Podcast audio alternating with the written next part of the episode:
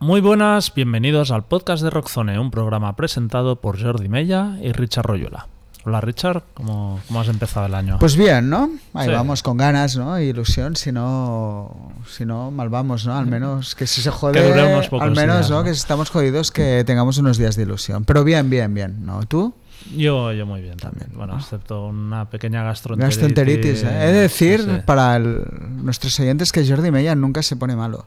O sea, cuando Jordi se pone malo es que el apocalipsis está, Está cerca, así está que cuidado con ello. Pero bueno, te has recuperado bien. El sábado Sí, te vi sí, metiéndote sí, unas bravas que, que no quedaba mucho resquicio ahí de, de dolor de estómago. Muy bien, ¿qué efemérides tenemos? Pues a ver, cositas. Esto igual podría haber estado en discos, pero creo que lo he puesto por la importancia y porque es un EP, en un álbum. El 17 de enero del 64, o sea, hace 60 años, los Stones editaban su primer EP, Que contenía cuatro temas, You Better Move On, Poison Ivy, Bye Johnny y Money, y que llegó al número 15 en las listas de éxitos. Creo que un momento pues histórico ¿no? dentro Ujú. del, del rock, las primeras grabaciones de, de esos Stones primigenios que al menos a mí tanto me gustan. Diez años después, eh, el 18 de enero del 74, se formaba Bad Company, una de las Ujú. grandes bandas del, pues del classic rock, ¿no? que, Ujú. que sigue hasta hoy. Eh, esta noticia no sé si es buena o mala, pero es interesante. El 19 de enero del 94, o sea, hace 30 años, Brian Adams, nuestro estimado Brian Adams, tocaba en Vietnam y era el primer artista que lo hacía desde la guerra de, de Vietnam, digamos, occidental. Pero no he encontrado si era algo positivo o negativo, simplemente algo sin importancia, que nadie va a Vietnam porque probablemente no hay mercado. No hay ¿no? mercado. No, no sabemos. Pero bueno, si lo hace Brian, yo lo doy por bueno. Bueno, se lo pasaría bien. Seguro, es que se lo pasaría bien. Luego ese mismo año, el día 22, eh, quería recordar la muerte de Red Forrester, que quizá mucha gente no conozca. Es un vocalista de metal americano, estuvo en bandas como Riot, grabó algunos discos en solitario y bueno, es un poco uno de los grandes... eh, grandes, influye- bueno, grandes influencias de, de lo que son los cantantes de metal americanos. Y básicamente lo, lo fuerte es que murió asesinado. Eh, el tío, bueno, lo atracaron en una intersección de carretera, que sé que pasa mucho, y el tío no quiso dejar el coche y le pegaron dos tiros. Luego, con el tiempo, encontraron a los asesinos, tal, pero bueno, fue una, una noticia bastante desgraciada. Y para acabar, eh, voy a explicar una de estas de industria que, que tanto les gustan a nuestros oyentes y que de hecho a mí en su momento me, me llamó la atención. Y no sé a día de hoy cómo debe estar este tema, que bueno, el 21 de, de enero del 2004 eh, empezaba la temporada de American Idol, la tercera, y se filtró un, como un memorando, una hoja interna, donde había algunas canciones que estaban prohibidas. Entre ellas estaban pues Candle in the Wind de Elton John o Falling de Alicia Keys, que supongo que en aquel momento creo que estas dos era por, por pura saturación. Pero sí que había pues canciones de Springsteen, María Carey, No Doubt, R. Kelly, Tom Petty, Korn y Linkin Park que, que no se podían hacer, ¿no? No se sabe muy bien si era porque los artistas no, No querían cederlas o porque realmente los, los derechos de publishing por porque las tocara en televisión eran muy altos. Me sorprende que un programa como American Idol no pudiera pagar en aquellos momentos que era como la gran explosión del programa. Y es algo que siempre me pregunto cuando lo veo en en los programas estos, ¿no? Alguna vez de que destrozan algún clásico o tal, si el artista realmente, o sea, hasta qué punto pues Tiene yo qué derecho sé, a veto Nirvana o no, ¿no? tiene derecho a que Ujú. cojan Smell Like Teen Spirit y le quiten cualquier tipo de reminiscencia del original, ¿no? Por lo visto esto ya ha pasado y a lo mejor sí que es cierto que también hay una lista de temas prohibidos Ujú. que para este tipo de concursos igual a nivel internacional. Pues no tengo ni idea, la verdad. Ya, pero bueno, yo pienso en esta- O sea, de hecho, la noticia en su momento recuerdo que dije, hostia, es que es verdad, ¿no? A veces debe ser una mierda. Igual sí, que sí. tú puedes prohibir que te la metan en una peli o en un anuncio, pues en el fondo también deberías de poder prohibir esto, ¿no? Eh, disquitos, eh, mira, el 20 de enero del 64 cumple 60 años Meet the Beatles. Ujú. De los Beatles, ahora em, ya empezamos en la cascada De los de los 60. 60 aniversarios. El 15 de enero del 69 salía Bio Country de Creedence Clearwater Revival, uno de sus discos más Ujú. clásicos. Muchos fans de hecho dicen que es el mejor. El 21 de enero del 84, o sea, hace 40, salía Desillusion de Lundnes, un grandioso disco de metal. El 23 de enero del 84 salía el debut de Bon Jovi, 40 años ya Ostras. del primer disco. Bon Jovi. ¿Qué opinas tú de ese disco? No, no soy muy fan, ¿eh? No eres muy fan. No. De la primera etapa, así los no, dos los primeros. encuentro más flojos, la Ya. verdad. A mí me Sí, gustan sí. mucho los dos, la verdad. Pero, pero bueno, pues 40 añitos, ¿eh? Y el 18 de enero del 94, o sea, hace 30 años, salía Whiskey for the Holy Ghost de Marla Negan.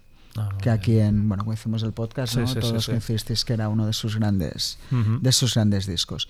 Y de cumpleaños, por si, pues eso, si os los encontréis por ahí, 75 años hará el día 17, Mick Taylor, nació el 17 de enero del 49, el guitarrista de, bueno, principalmente conocido de la época intermedia Stones. El 20 de enero del 69 cumple 55 años Nicky Wire de Manic Street Preachers. El 20 de enero del 79 me ha hecho gracia Rob Bordon, batería Linkin Park, que cumple 45. Me encantan esa clase de, de músicos que tocan en bandas súper famosas y que seguro que pues, salen a la calle y no los conoce Ni ni, Dios, Dios. ¿no? no. Este, desde hecho, sería que en el fondo es una ventaja, ¿no? Porque Vives mucho más tranquilo. vives y mucho con más tranquilo y de- con la pasta en el banco, ¿no? Sí, sí. Y me dejo para el final, que me ha impactado, nuestra estimada Susana Hobbs de Bangles. El 17 de enero, o sea, hoy, cumple 65 años. Sí, esto lo vi hace poco que... Qué pasada. Pero está guapísima aún, ¿eh? O sea, sí, los vídeos, ah, de hecho ahora últimamente está colgando como muchos vídeos caseros tocando y tal. Y sigue manteniendo, al final que parecía de ellas como la más, no sé, ¿no? Como la que tenía imagen y como la menos musical y al final ha demostrado casi tener la carrera fuera de Bangles más, bueno, casi no, más interesante de, de todas y esas discos Sweet y tal. O sea que mm, esto es lo que hay. Muy bien. Pues en este primer episodio de 2024 os ofrecemos el ya tradicional programa crossover con El Ecualizador, el programa de nuestro estimado colaborador Luis Benavides, con quien repasamos lo que ha sido el año y lo que está por llegar en los próximos meses. Pero antes de nuestra charla haremos un repaso a algunas noticias destacadas, como siempre la agenda de conciertos, charts y al final las recomendaciones de oído, visto, leído. Genial, pues empezamos. Empezamos.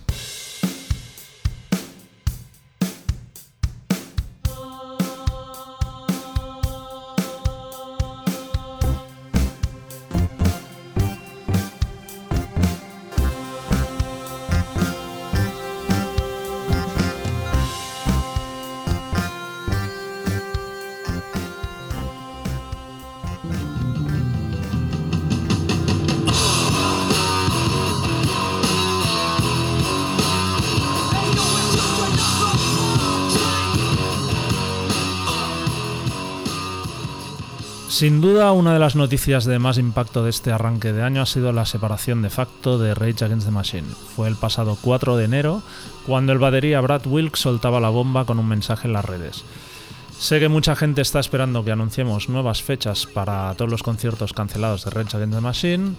No quiero seguir engañando a la gente ni a mí mismo, escribió el músico, explicando que a pesar de que había habido alguna comunicación entre los miembros del grupo, a tal efecto, nunca más volverán a salir de gira ni a tocar en vivo. Es la tercera ocasión en la que el grupo cesa su actividad, como ya ocurrió en los años 2000 y 2011. Pero veremos si esta es la definitiva.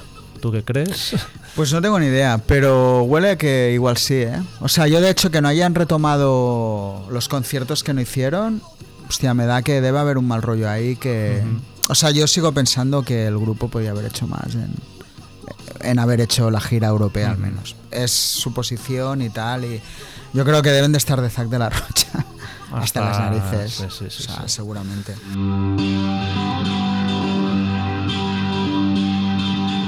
Pues seguimos, la segunda noticia va de mi querido Liam Gallagher, quien ha publicado el primer single de su proyecto colaborativo con John Squire, guitarrista Stone Roses. La canción se llama Just Another Rainbow y en ella el dúo de Manchester se acompaña de Greg Kurstin, productor habitual de Liam y Fighters, quien también toca el bajo, y Joey Warren, que era la batería. Aunque no han dado más detalles, se da por sentado que durante este año podría llegar más música de esta pareja, así como algunas presentaciones en vivo. ¿Te ha gustado el Sí, tema? es que últimamente A mucho, ¿eh? ya cualquier cosa que haga Liam Gallagher me parece bien, o sea, no tengo mucho. Pero es, es un dúo curioso. Bueno, de hecho la banda me gusta, ¿eh? en general, o sea, creo que puede ser un disco, si hay más música, una cosa interesante.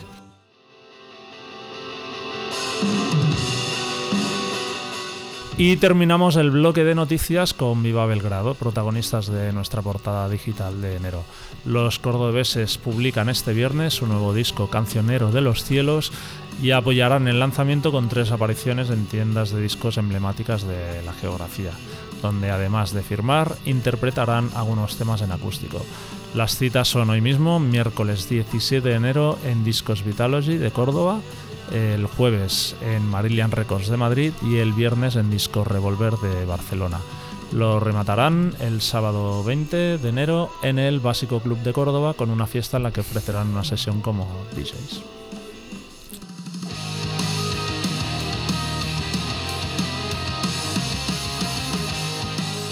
Y vamos con la agenda de conciertos.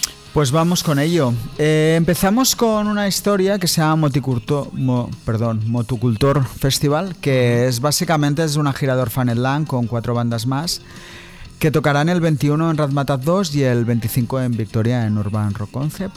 También tenemos la gira de No Loners, una interesante banda de punk rock inglesa súper jóvenes que bueno, hacen, empiezan, hacen su primera gira por aquí. Será el 23 Barcelona en Razmataz 3, 24 en Madrid en Siroco, 25 en Valencia, 16 toneladas y el 26 en San Sebastián de Badabada. Luego tenemos a Nota Available, que hacen aquí un show junto a Brohims, el grupo aquí de Barcelona, bueno, de, versiones, eh, que tocarán el día 20 en Barcelona en La Nau, es el único concierto del grupo, que estaban como bastante parados. Bueno, sí, están totalmente parados y cuando les, apetece venir a Barcelona de fiesta, básicamente es lo que, lo que hacen. ¿no? Se busca la excusa de dar un concierto. Me lo imaginaba. Eh, tenemos también la gira de Tessera con Amproceses y de Carlos Dot Boys, el 20 en la Sala Polo y el 21 en la Sala Mundé Madrid. El 22 es la única actuación de Simple Plan en Barcelona, San Jordi Club. ¿Qué esperas de esto? Pues bueno, lo de siempre, ¿no? No sé, tengo curiosidad, pero tampoco tengo, sé si voy a ir, ¿eh? pero me hace mm. gracia Simple Plan a estas alturas. Eh, tenemos también la gira de Chevels, la banda de Power Pop, eh, que tocarán una larga gira, 18 en Barcelona Bloat, 19 en Madrid Barlitzer Ballroom, 21 de enero en Valencia en el Loco Club, 23 de enero en Sevilla Sala X, 25 Zaragoza en Rock and Blues, 26 Logroño en Estéreo, 27 Victoria Geldorado, es una sesión Bermú, 27 en Oñati Gaztelecu y el 28 en Castellón en Terra. Y acabamos con Ship Way el dúo turco de post-punk, casi con dejes un poco industriales y tal, que tocan el 19 en Madrid en Changó y el 20 en Salamandra, Barcelona, Sala Hospitalet en Salamandra. Muy bien.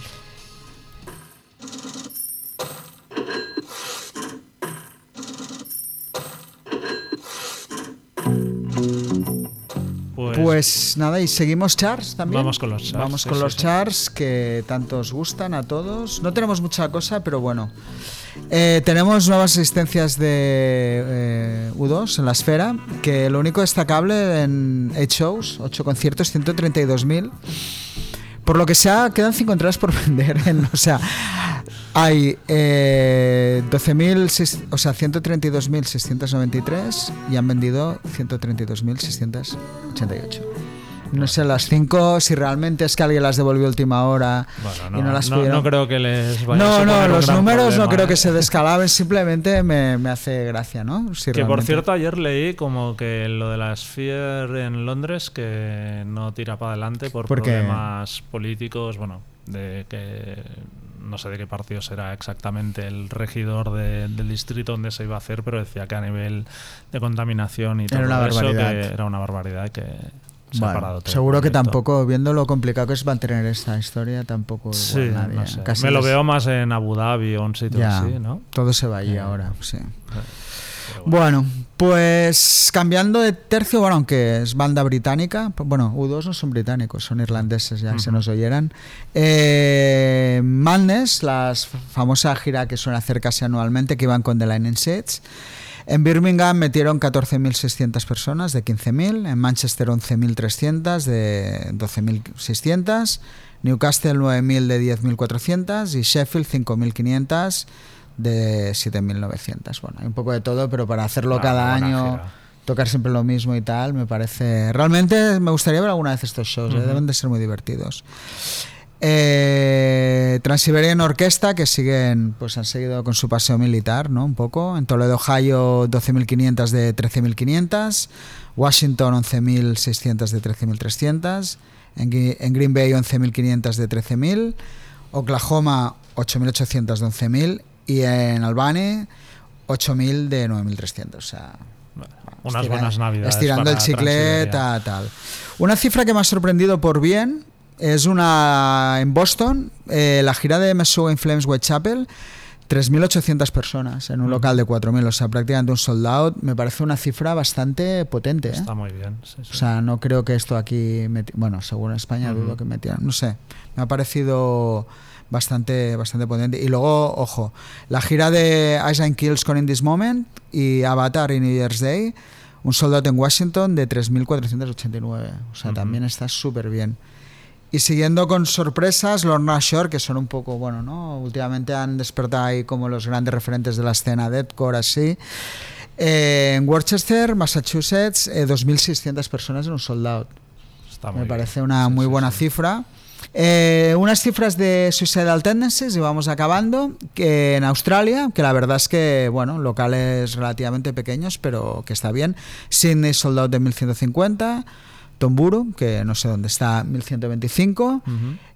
En Kulagata, tampoco sé dónde está. Eh, toda Australia, ¿eh? pero Ujú. 650 y en Colundra 550. Bueno, Bueno, tampoco Vale. sabemos si son ciudades muy grandes o ya, pequeñas, o sea o- que no sé muy bien también irte a Australia si con estas asistencias a Ya. los números, pero eso ya no es nuestro problema. Wolf Mother, eh, Australia ahora en Estados Unidos, 867 de 1200 en Ujú. Washington. Bueno, ahí está, regulero. van- van y acabamos con Quicksand, un soldado de 700 en San Francisco. Bueno, deberían de estar un poco mejor, eh, yo creo. Sí. Pero bueno, No, ya no está bien, ya está bien, ya está bien.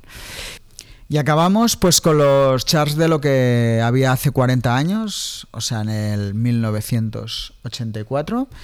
En Estados Unidos el tema más popular era Owner of a Lonely Heart de Yes.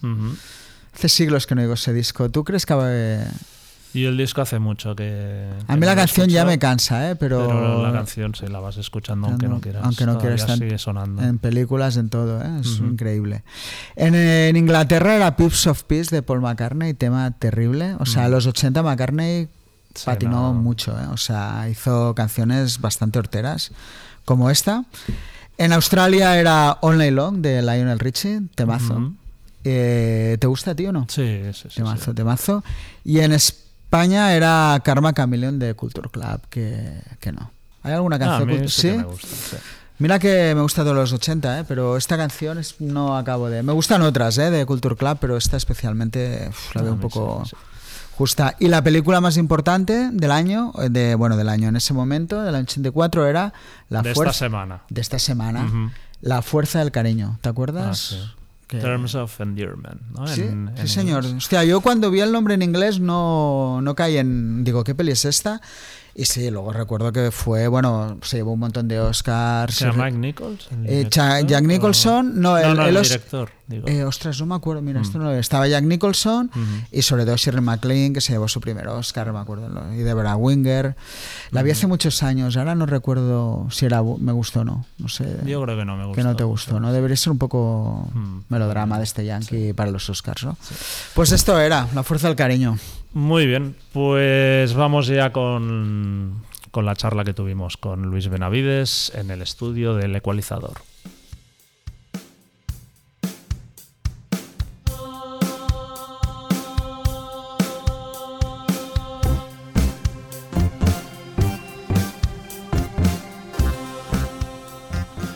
Buenas, buenas, buenas. Esto no es el ecualizador, sino un nuevo programa crossover entre el ecualizador y el podcast de Rockzona. Y ya van tres. El primero fue en enero de 2022. Estamos grabando en los estudios centrales de D9 Radio.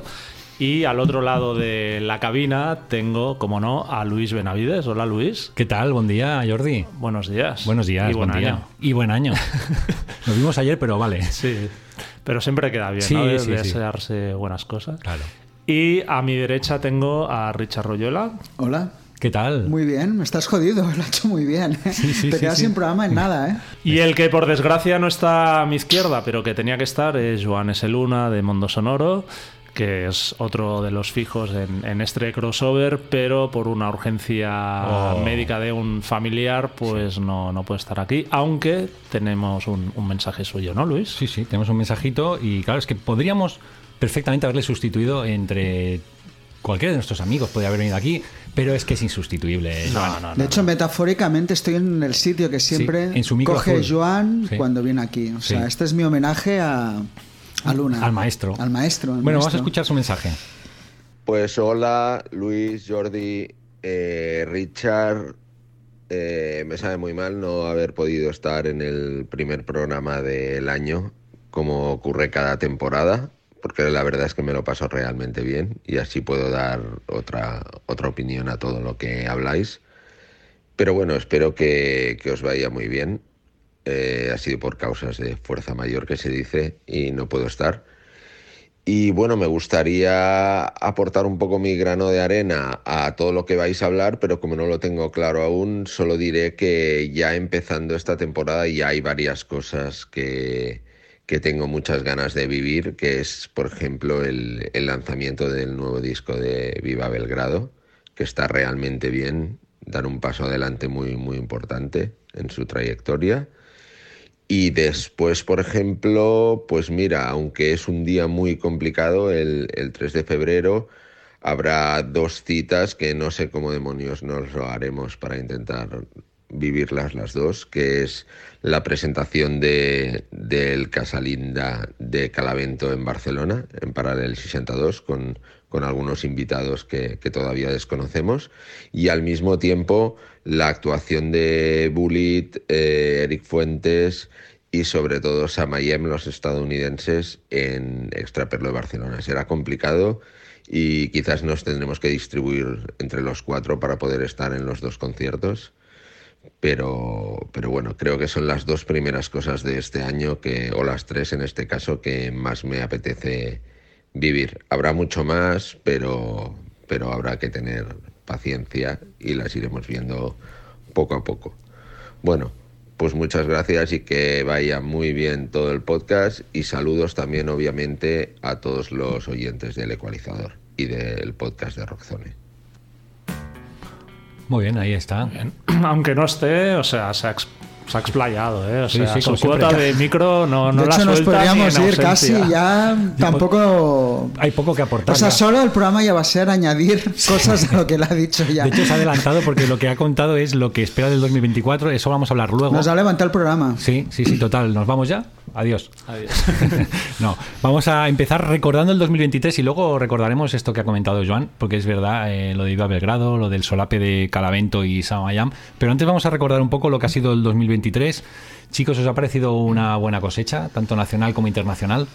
Ah, ¿Empiezo yo? Sí. Eh, a mí, oh, voy a decir algo, me cuesta cada vez más valorar los años si son buenos o malos, ¿no? Básicamente porque con el paso del tiempo eh, mezclas mucho ya novedades con cosas que descubres pero que son antiguas, con muchos discos clásicos que siempre te, te apetece oír. Entonces, no era como antes, ¿no? Que realmente vivías y tenías... Creo que gente que sí, a mí me cuesta ya cada vez más eh, valorar el- la cosecha. Yo creo que objetivamente un poco la perspectiva la tomo cuando con Jordi hay que darle forma a la lista, con lo que vota la gente, lo que pensamos nosotros.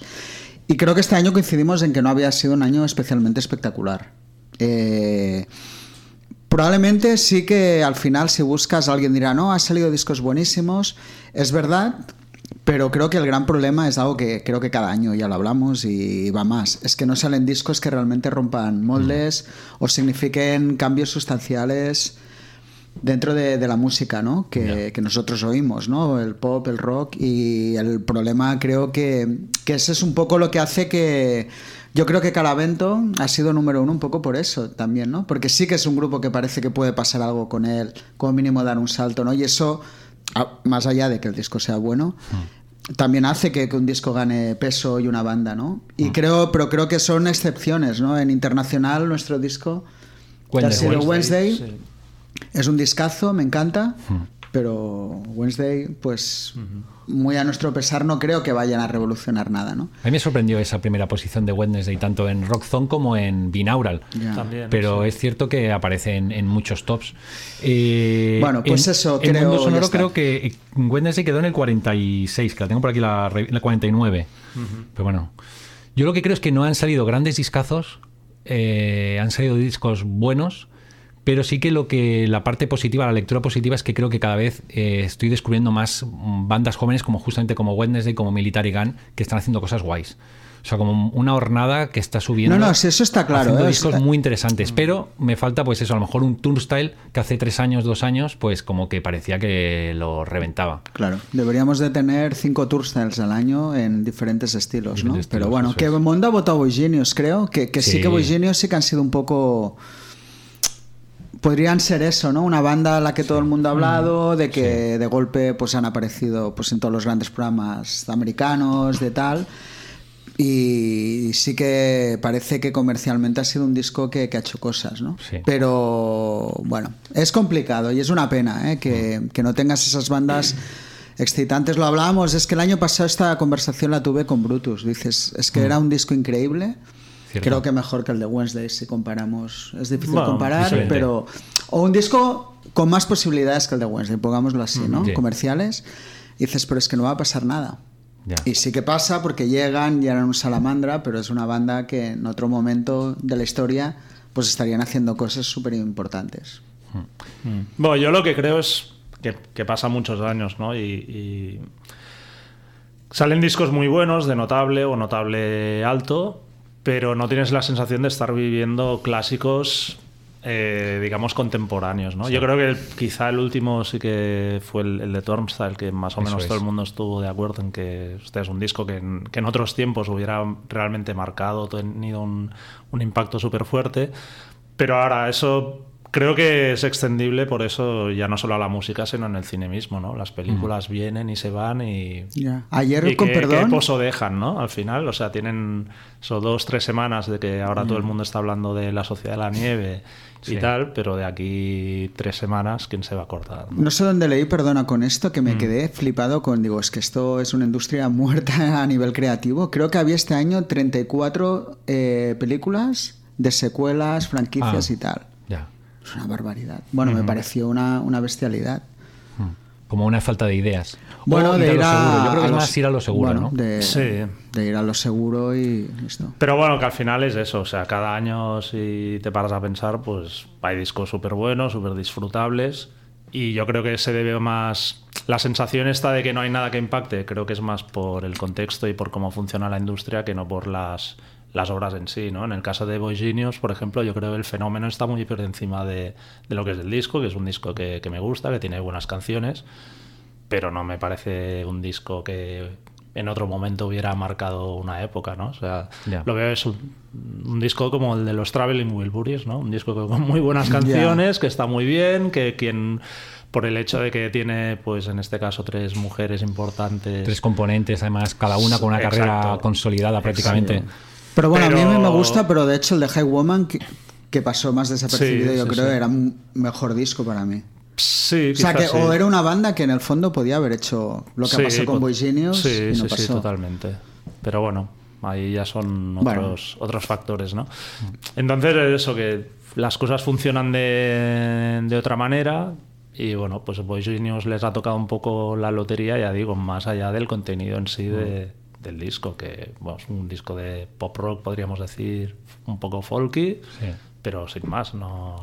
Lo del contexto que dices de, podemos decir, de, de saturación de, de muchos estímulos, de muchos discos, muchas películas, eso también se podría aplicar pues eso, a discos muy correctos como el de Foo Fighters, que era como un regreso inesperado, un disco que yo he disfrutado mucho, pero es tal la... ¿no? La, el alud de novedades, que al final ese disco lo escuché mucho durante un tiempo, pero es que luego eh, me reclamaba la atención Otras, otras cosas, ¿no? Sí, sí. De todas maneras, yo creo que esto ya son cosas de que van un poco innatas a las bandas veteranas, que ya Foo Fighters lo son. Una legacy band, como tú dices. Sí, Legacy Band. Entonces, eh, al final, los discos nuevos de estas bandas, por muy buenos que sean, por algún motivo incluso cara a nosotros. Es muy difícil que, que tú los vivas como viviste. Ya. Luego hablaremos, ¿eh? está el caso de los Stones que creo que ha sido como el más... Un regreso. Y que sí que ha generado algo de ruido, el disco era muy bueno, pero que al final pf, ahora en- ya casi nadie habla de ese disco, ¿no? Y creo que el de Foo Fighters es un ejemplo, y estoy muy de acuerdo, ¿eh? es un disco que yo, para empezar, estoy como descubriendo ahora porque no le había hecho excesivo caso. También venían de discos Ya, más flojitos. justitos, ¿eh? Sí, sí, Entonces... Oye, vamos a escuchar un poquito Wednesday y seguimos hablando de, de eso, de la cosecha, si queréis, cosecha nacional.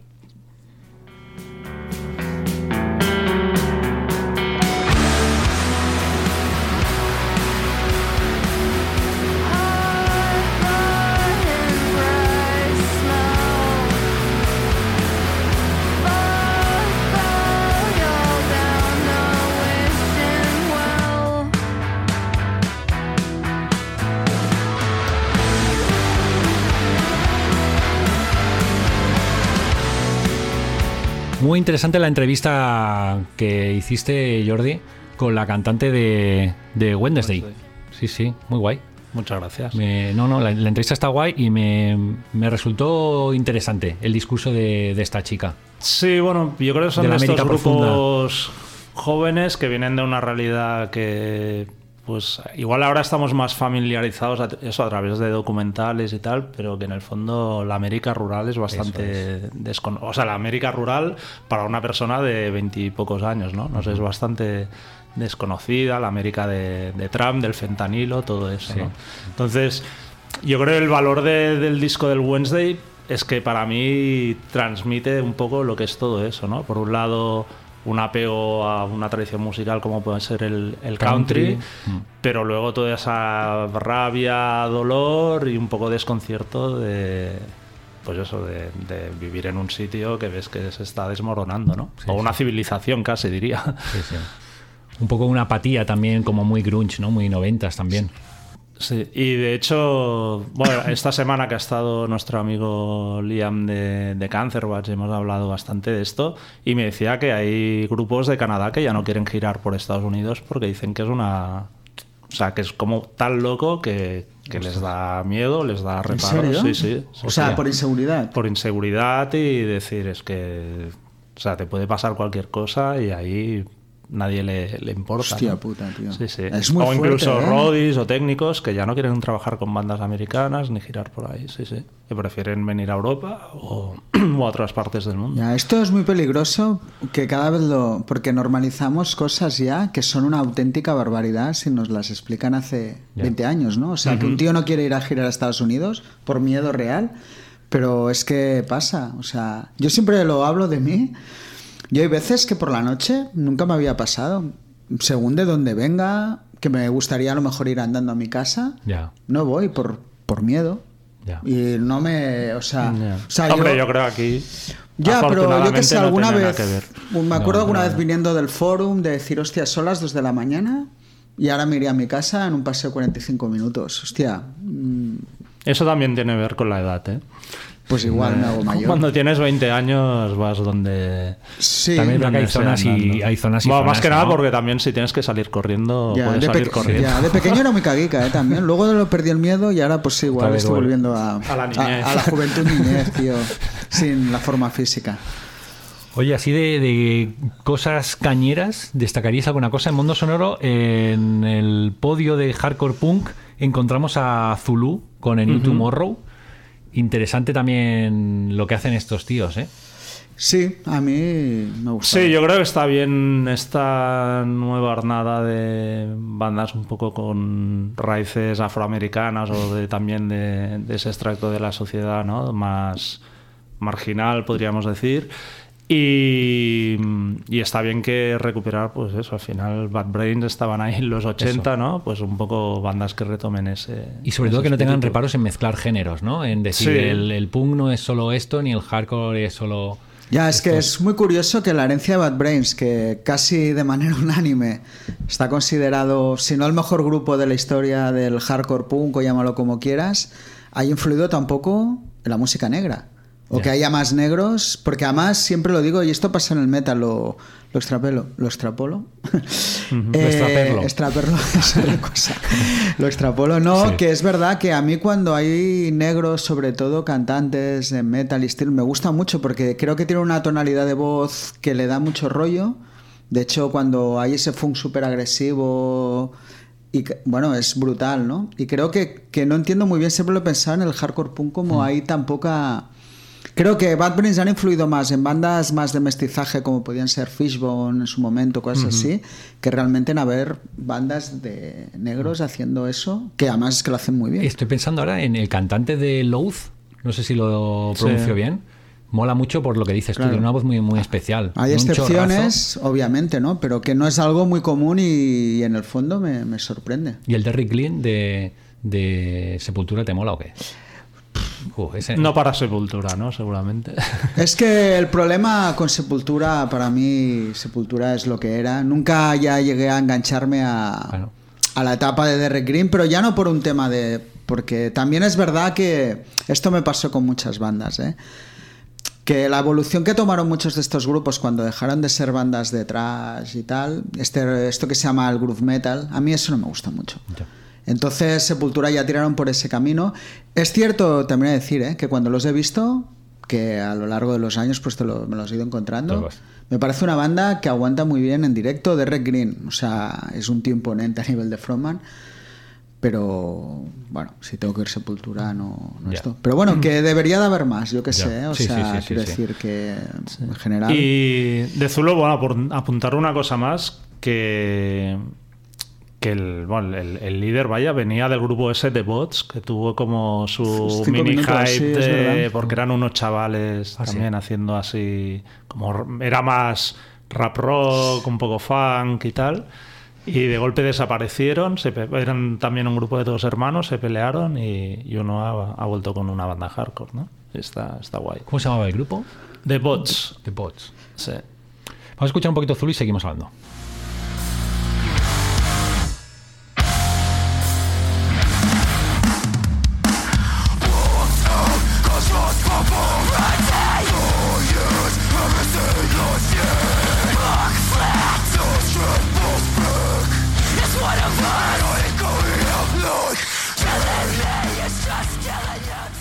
Pasamos a la cosecha nacional, que ya hemos apuntado un poquito antes lo de Calavento.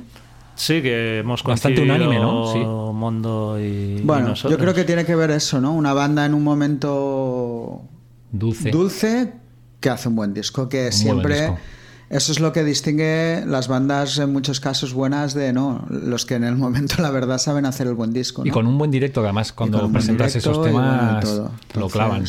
Sí, aparte yo creo un discurso muy honesto de Hmm. siempre nos ha gustado la música mainstream, por lo tanto si hacemos un disco que suena más comercial, pues tampoco pasa nada ni nos supone ninguna contradicción, ¿no? Y bueno, está funcionando y yo me alegro mucho. Aparte, también es eso, una banda muy do it yourself, con su propio sello, que además está teniendo muy buen ojo para fichar a, a otras bandas, ¿no? Para Mongri. Y no sé, yo creo que tienen un futuro muy, muy bueno por delante. Sí, sí. Bueno, al final cuando las bandas como Calavento, ¿eh? también pasa lo que ha pasado, bandas que no están destinadas a de salida a llegar donde están, es porque hay muchos factores detrás. Yo creo que ellos son los tíos muy inteligentes. No sé, me da que la manera que tienen de hacer, de ver las cosas, de darse a ellos mismos la importancia necesaria, está bien. O sea, yo creo que estos tíos han hecho, lo han hecho todo como muy bien y lo del sello es un ejemplo más.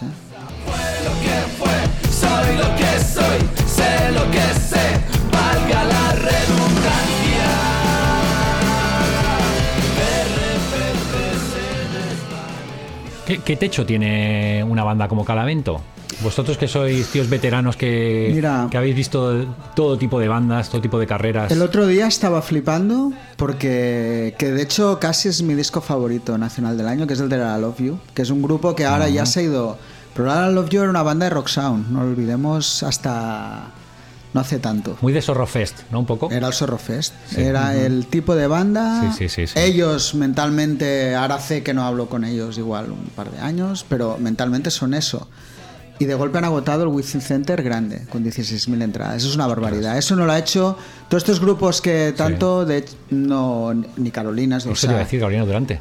nada. Pero bueno, el otro Ya. día tocaron Izal, creo que, no, Izal, que son los, no, no sé, no, eh, Vetusta, no. No, hostia, una de, bueno, una de estas bandas, no sé si era Viva Suecia, bueno, que tocaron el Within ah, cerrando el año y no metieron eso ya. Os quiero decir, los techos, parte de lo bueno, de lo que hablábamos, la parte buena de esto que hablábamos al principio, que faltan cosas trascendentes, es que de golpe pasa algo y no sabes muy bien por qué el techo.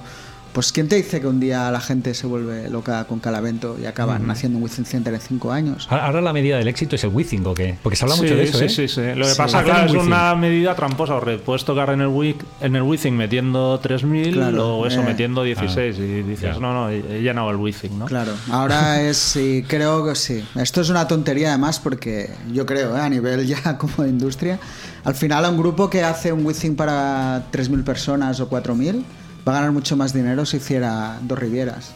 Ya. Pero bueno, ahora parece que si no tocas ya en el Withing no eres nadie.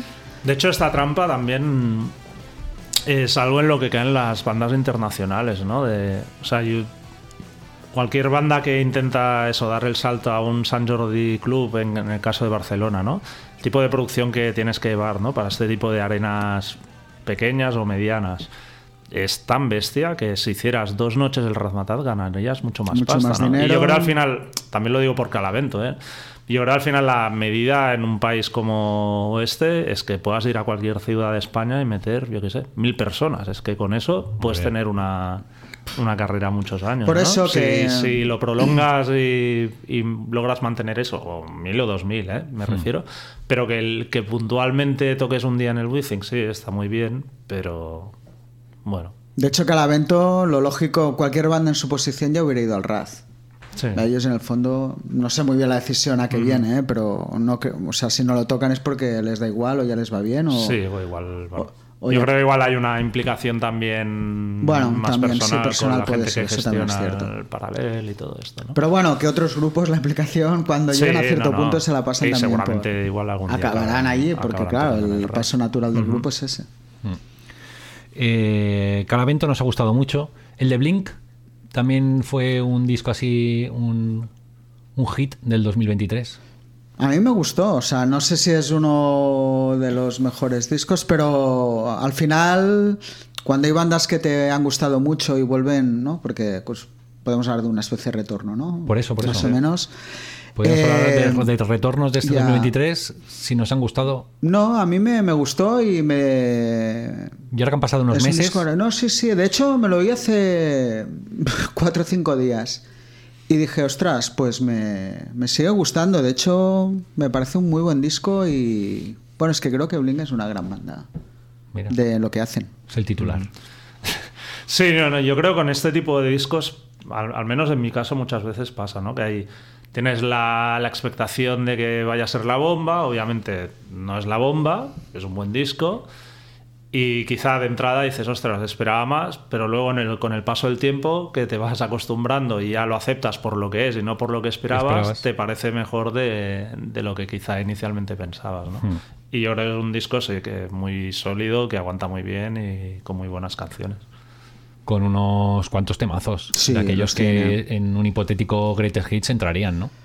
Sí, no sé si serán clásicos lo que volvemos a hablar. Por calidad podrían entrar algunos, por calado popular que puedan tener estos nuevos temas, pues probablemente en un futuro gratis hits de Blink no habrá muchos, ¿no? Ya. Porque Lo- estarán los de siempre, ¿eh? No por... Yo tengo la idea de que es- este sí que es el último disco de Blink. Tengo la idea de que querían irse por. por Ah, yo no. ¿No?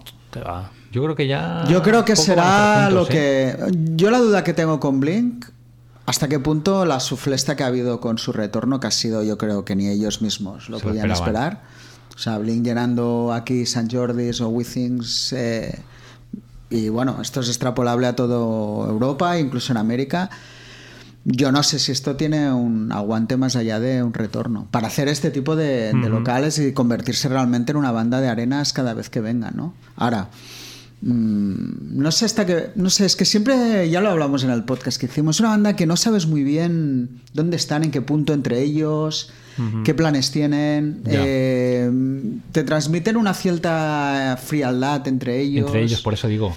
Yo creo que el título mismo, One More Time, es venga, una vez más, nos vamos con un buen disco para dejar buen sabor de boca y mm, Yo creo que son demasiado jóvenes para dejarlo ahora Claro. y cuando las cosas te van bien, Exacto. ¿para qué lo Yo creo a dejar? que- O sea, si se la hubiesen pegado, quizás sí, pero es que...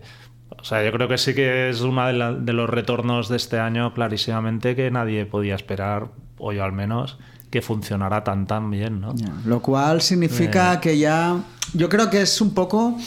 Tú vuelves ya de manera oficial y juegas con ello como te apetece. Igual ahora están cuatro años que no hacen nada. por eso pero tampoco- girándolo, pero sin componer nada más. Yo no, incluso ¿eh? sin Pero- girar a lo mejor. Y en tres años, oye, festivales, ganas un dineral, porque, eh, claro, lo que ya tienes es la marca. Y muchas veces en los Ya. festivales lo que funciona es la marca, no lo que tú realmente eres capaz de, de atraer por ti De mismo. mover. Entonces, Blink sí que eso ya lo tienen para siempre. Y más en este tipo de bandas, ¿no? De que no hay tantos clásicos. De hecho, mira Green Day, ¿no? Que más allá de los altibajos que han ido teniendo, parecía que en los últimos años el grupo está un poco... No, no olvidado, pero sí, y de golpe el grupo vuelve en un momento que todo llenan, aquí van a meter, ¿no? Bueno, aquí en, En lo lo de de Madrid, Madrid, 40.000 tíos, haciendo estadios por América, y sin haber sacado una canción relevante en, siglos. En, en mucho tiempo, ¿no? Oye, ¿algún otro, otro regreso que hayáis disfrutado mucho en 2023? ¿Bandas que hayan vuelto? Bueno, yo el de los Stones, los la que has verdad. dicho antes. Me, no sé, es que me encanta el disco. Me- y me sigue gustando a día de hoy. Y Me parece un disco de concepto muy como los 70, incluso los 80, ¿no? Discos no muy largos, pim pam. Y creo que, que eso sí que ha sido un regalito, ¿no? De tener un disco de los Stones así de fresco y chulo a estas alturas, la verdad es que eso sí que ha sido inesperado para Sí. mí en este aspecto, ¿no? De, Totalmente. de decir, joder, pues qué bien, ¿no? Creo Pues que no olvidemos que tienen 80, 80 años, ¿no? Están muy mayores y eh, aún así ser capaces, llámale como quieras, que sea eh, que haya sido un disco hecho por Andrew Watt, lo que tú quieras, pero al final la marca está ahí. Y Mick Jagger está ahí, no sé cuánto hay de que Richards ahí, pero, Mm. Pero bueno, la verdad es que me, me ha gustado, me ha gustado mucho. Vaya, ahora tienen este año la gira, o sea que van a, como mínimo este año van a seguir estando Sí. ahí. Yo creo que estaría muy bien que defendieran el disco en directo, que cuesta mucho en este tipo de artistas, estos Ya. sí de Legacy total, pero que tocaran, yo que sé, cuatro o cinco canciones del álbum, yo creo que, Sería la hostia. que estaría muy bien. Pero bueno, la verdad que bien. Y yo, bueno, no sé si cuenta como retorno, estoy ahí siguiendo los pasos de ACDC cada día, claro. Ah, sí. Porque bueno, el concierto que dieron de retorno, bueno, lo que he visto, fui de los frikis que me levanté para verlo en un Facebook Live y cosas Facebook Live, ¿eh? Sí, creo, boomer, bueno, ¿eh? fue lo que pillé, no, Facebook Live no, perdona, en un YouTube. YouTube Live, Vale, sí, vale. que me le- perdona, sí, que lo vi en la tele, de hecho me levanté y digo, a ver qué, qué hago. Pantalla grande.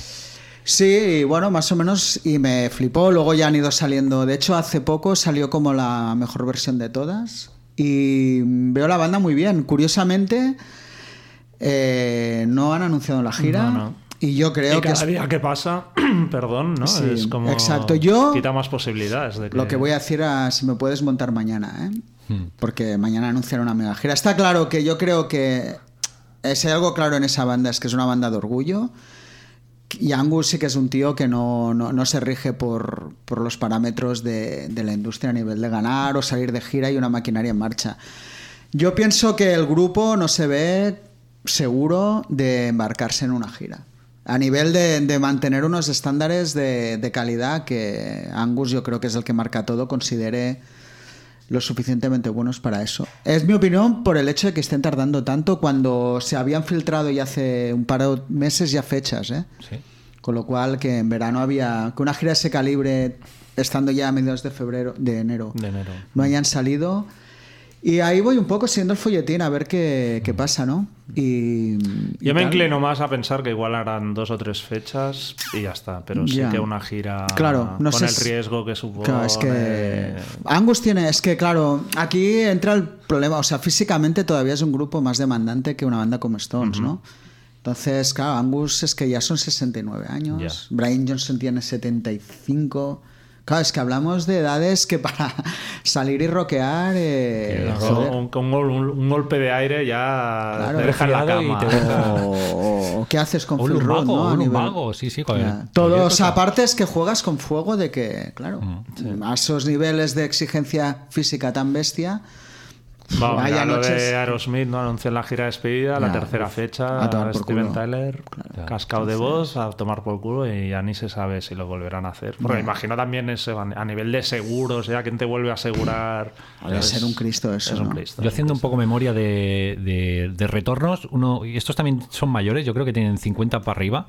Eh, 100 Reasons, para mí ha sido uno de los retornos más inesperados y además más eh, redondos, porque han sacado un discazo. No han sacado un disco menor, un disco que dices. Sí, lo que pasa son estos retornos que por desgracia le interesan a cuatro gatos. A cuatro ¿no? gatos, como. Y, no, Y uno soy yo. Y uno eres tú. sí. Uno, Bueno, dos, tuvieron ahí, yo hablando a CC, una vez que hicieron, no sé si te acuerdas tú, George, de aquel show en el Hammersmith Odeon, Sí. un show que hicieron a CC en un teatro y que pudimos conseguir en, bueno, ¿Qué dices? para Qué ir- bueno. Sí, en el Hammersmith, ahora ya no sé cómo se llama, Apollo Odeon, bueno, el Hammersmith a clásico. una marca de estas. Y sí, porque era la presentación de un DVD, bueno, quisieron hacer un show de ese tipo pequeño. Y curiosamente los teloneros eran 100 Reasons. Que llamé que dije, bueno, más allá de que creo que eran de la misma compañía, dices que, pero bueno, demostró que durante cinco minutos sí que fue un grupo que, que estuvo ahí, que Sí. parecía que, que podía pasar algo. Sí, sí, sí. Y luego retornos, aunque el- no es que el grupo se hubiera separado ni nada, pero el disco de Hives, que hacía 11 años que, que no habían sacado uno, y yo creo que a la gente en general le ha, le ha molado mucho el disco. También un disco sin pretensiones, de, da igual que llevemos tanto tiempo, que nosotros seguimos siendo los Hives. Y en directo es lo mismo Y también. además RQR, eso, porque es lo, lo mismo. Pim pam.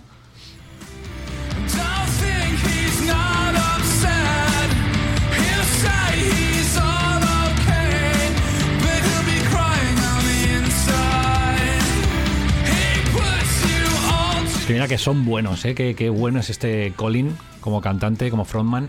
Eh, fiascos, fiascos del año. Yo poquitos. Tengo uno que me sabe hasta mal pronunciarlo, que es el de Varones, que el disco me parece flojo, pero me parece que la categoría de fiasco tampoco sea la palabra, pero Bueno, son más. más decepciones, ¿no? Sí. Es lo que decíamos un poco antes de las expectativas, que esperas mucho, mucho y quizá no, no llega.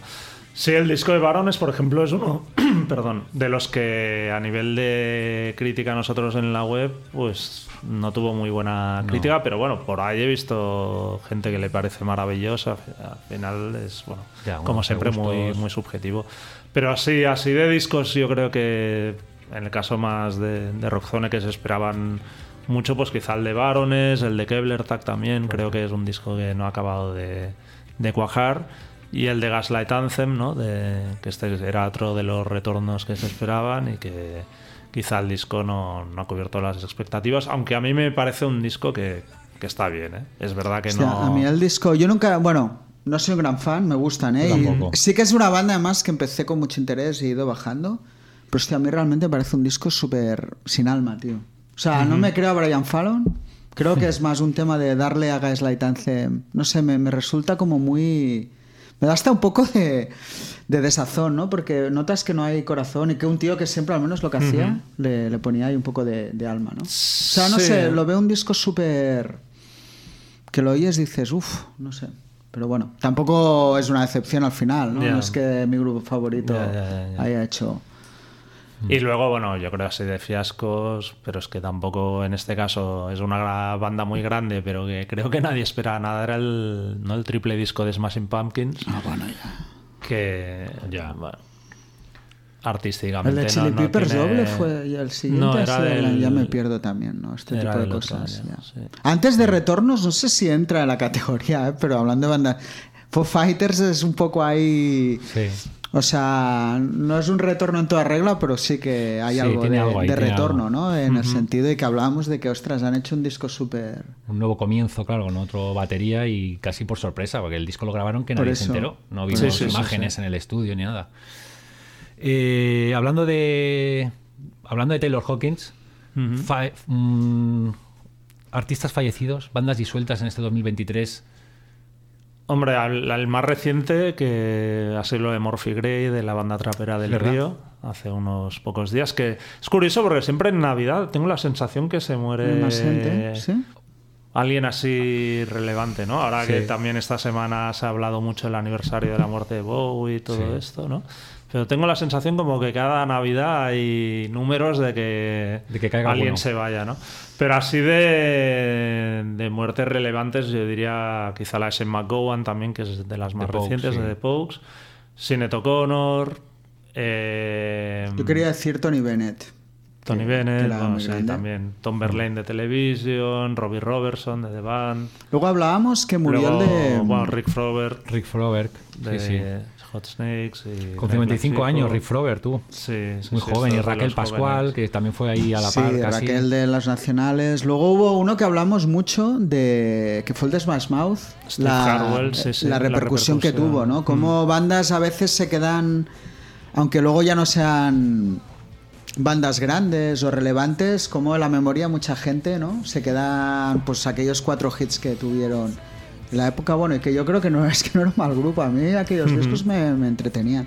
David Crosby también Sí. murió este año. Luego esta semana, de hecho, han muerto, claro, esto ya cada uno en su nicho, dos estrellas del hard rock así secundarias, pero que para que era James Kotak, que era full batería Kingdom Come, una banda que los finales de los 80 tuvo muchísimo nombre porque, bueno, eh, un poco el primer álbum era casi como un clon de Led Zeppelin. Eran pero- los Greta Van Fleet de los 80. de los 80, sí, con más rockeros, ¿eh? No eran sí. Greta Van Fleet, se van un poco más por el lado, pero sí, sí, la comparación es esa. Y tuvieron mucho éxito, luego durante muchísimos años fue batería de Scorpions, muchos años, y el tío murió de alcoholismo y todo esto. Y luego Tony Clarkin, que era el guitarra de... De bueno, los dos han muerto esta, ¿no? hace esta Sí, sí, semana. hace poco, sí. De Magnum, que era pues un grupo de hard rock melódico entre el público con mucho con mucho prestigio. Oye, es que ya- claro, músicos de nicho, aparte de los grandes nombres. Esto no sé si es nicho, pero María Jiménez también murió. María Jiménez. María Jiménez, ¿eh? que murió y se montó una romería, una fiesta, una juerga. bueno, un poco que- como el de The Pokes, ¿no? Que se montó un tinglao, dejó pagado no sé Yo- cuántos, cuántos Sí. dólares o cuántas libras. Libras, sí, sí, Alguien me acusó también como de ventaja. Yo soy, o sea, no sé si fan es la palabra, pero yo me he criado. Yo recuerdo de pequeño ver a María Jiménez en la tele Ah, en la tele. y quedarme con la boca abierta, ¿no? De, o De sea, ese por- poderío, de ese... Claro, para que un crío ver aquello era como un puto vendaval, ¿no?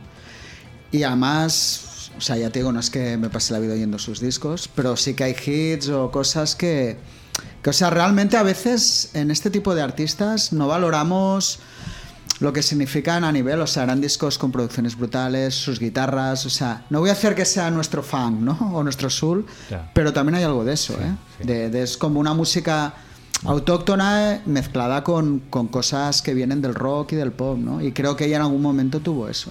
Y aparte es que era un... Y con un mensaje potente, además. Claro, ¿eh? es que aparte era una tía que sus letras eran una barbaridad para la época. Era una mujer empoderada antes de que habláramos de mujeres empoderadas. ¿eh? Pero es que ella fue realmente una de las primeras. O sea, que quiero decir que al final también hay que darles. Lo vemos a veces como un folclore casposo, muchos de esos artistas.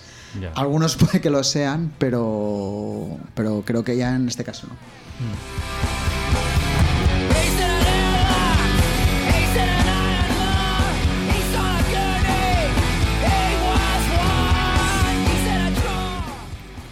Y luego, que decías también de separaciones, esto, creo que no ha habido aquello nada súper impactante, pero que nos ha dolido, yo creo que quizá la, además la, la de Antiflag por las circunstancias, Uf, ¿no?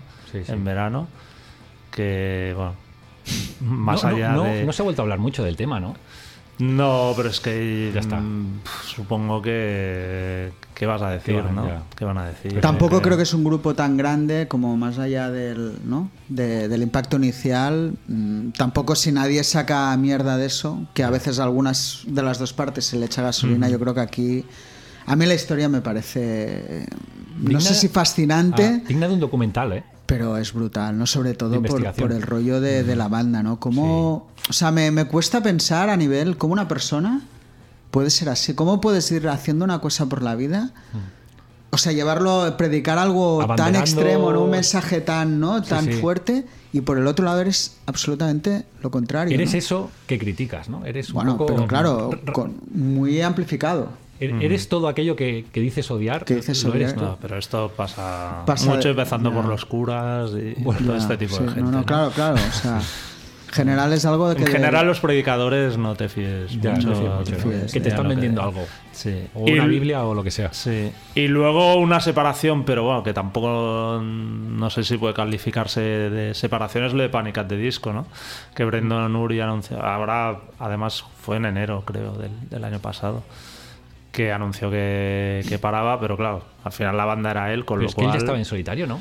No sacó algo. Bueno, fuera, es ¿eh? que. mm, No, yo creo que era un no, o sea, era un proyecto. ya. Empezó siendo una banda y acabó siendo su banda, Su banda. porque todos los demás se habían ido. Pero ahora estaba. Los últimos discos era como que estaba reconstruyendo otra vez otra banda, pero bueno, que al final la decisión de si seguían o no, pues era exclusivamente suya, ¿no? Pero vamos, dudo mucho que Brendan Uri no vuelva en tres años. Sí, no, seguro. Es como un joven, además. Está en ¿no? casa ya el niño dando por culo Sí, cada día sí, y sí, tal. eh, No, no, eh, que al final. a- aquí no se retira nadie, Ay, o sea. no, exacto, nos- Menos Rem. Nos ha quedado menos Rem, exacto, nos ha quedado bastante claro. Sí, sí. ¿Qué ha pasado con Rep? ¿Me he perdido algo? No, bueno, que, se, se separaron, separaron. y no Ah, han vuelto. Que son bueno, y los- Fugazi nunca se han separado oficialmente y, Exacto, sí. y cuidado, cualquier día están los Mestetics ahí a tope. Sí, Solo falta que sí, se sí, junten los ya. otros dos. Ya no, no creo que Fugazi se ¿No? junte, no. Bueno, no sé, me sorprendería, ¿eh? Pero bueno, igual alguna cosa benéfica que les valga la pena o... Familia, Algún no. canela para pasarlo bien. Estaría guay, ¿eh? Fugazi en el canela. Sí. Bueno, son como... En plan, no vamos por la pasta, vamos a pasarlo bien. No, el otro día pensaba, única en banda plan, en si el mundo- anunciaran un único concierto, ¿cuánta gente meterían Fugazi? Mucha. Mucha. O sea, un concierto en California hablas. No, no. Sí, o donde- y en sí, el Wizzing. Mogollón, de, mogollón de gente. Sí, sí, no, no. O sea, yo creo que, mucha, pero me gustaría saber banda- cuánta... Muchas Ya. generaciones se juntarían ahí, tres generaciones casi. La única banda que ha hecho bien separándose y las vueltas cuando quieren tocar son nuestros queridos Aina. Esto me flipa. O sea, cómo un grupo Ah. Sí, sí, sí, sí. puede dejarlo y cuando me junto para tocar no hay ningún tipo de trascendencia más allá de porque me sale de las narices y Hicieron- toco donde me, me da la gana. Hicieron dos pases en la bol, que fue brutal. Sí. Y luego, pero es que luego este hace como un año algo así. Hicieron unos dos o tres conciertos, creo, por el País Vasco, porque era. Sí, sí, O sea, viene Pau de Vasco. Estados Unidos, les sal- alguien les dice. Hostia, yo recuerdo esto, ¿no? Que. Es que, bueno, es la magia de ese grupo, ¿no? Que fuimos, bueno, me coincidió y el día que se iban estuvo un momento la bol que tenían todo allí Sí. y se ponen a tocar unos temas después de... Y Como es si que nada. como si hubieran vuelto de dos meses, todos son igual. Y dices, ostras, ya podrían muchas bandas hacer esto, ¿no? Este ejemplo de, de bueno, me apetece tocar, toco y, y esto. Pero Fugazi yo creo que sí que meterían mucha gente.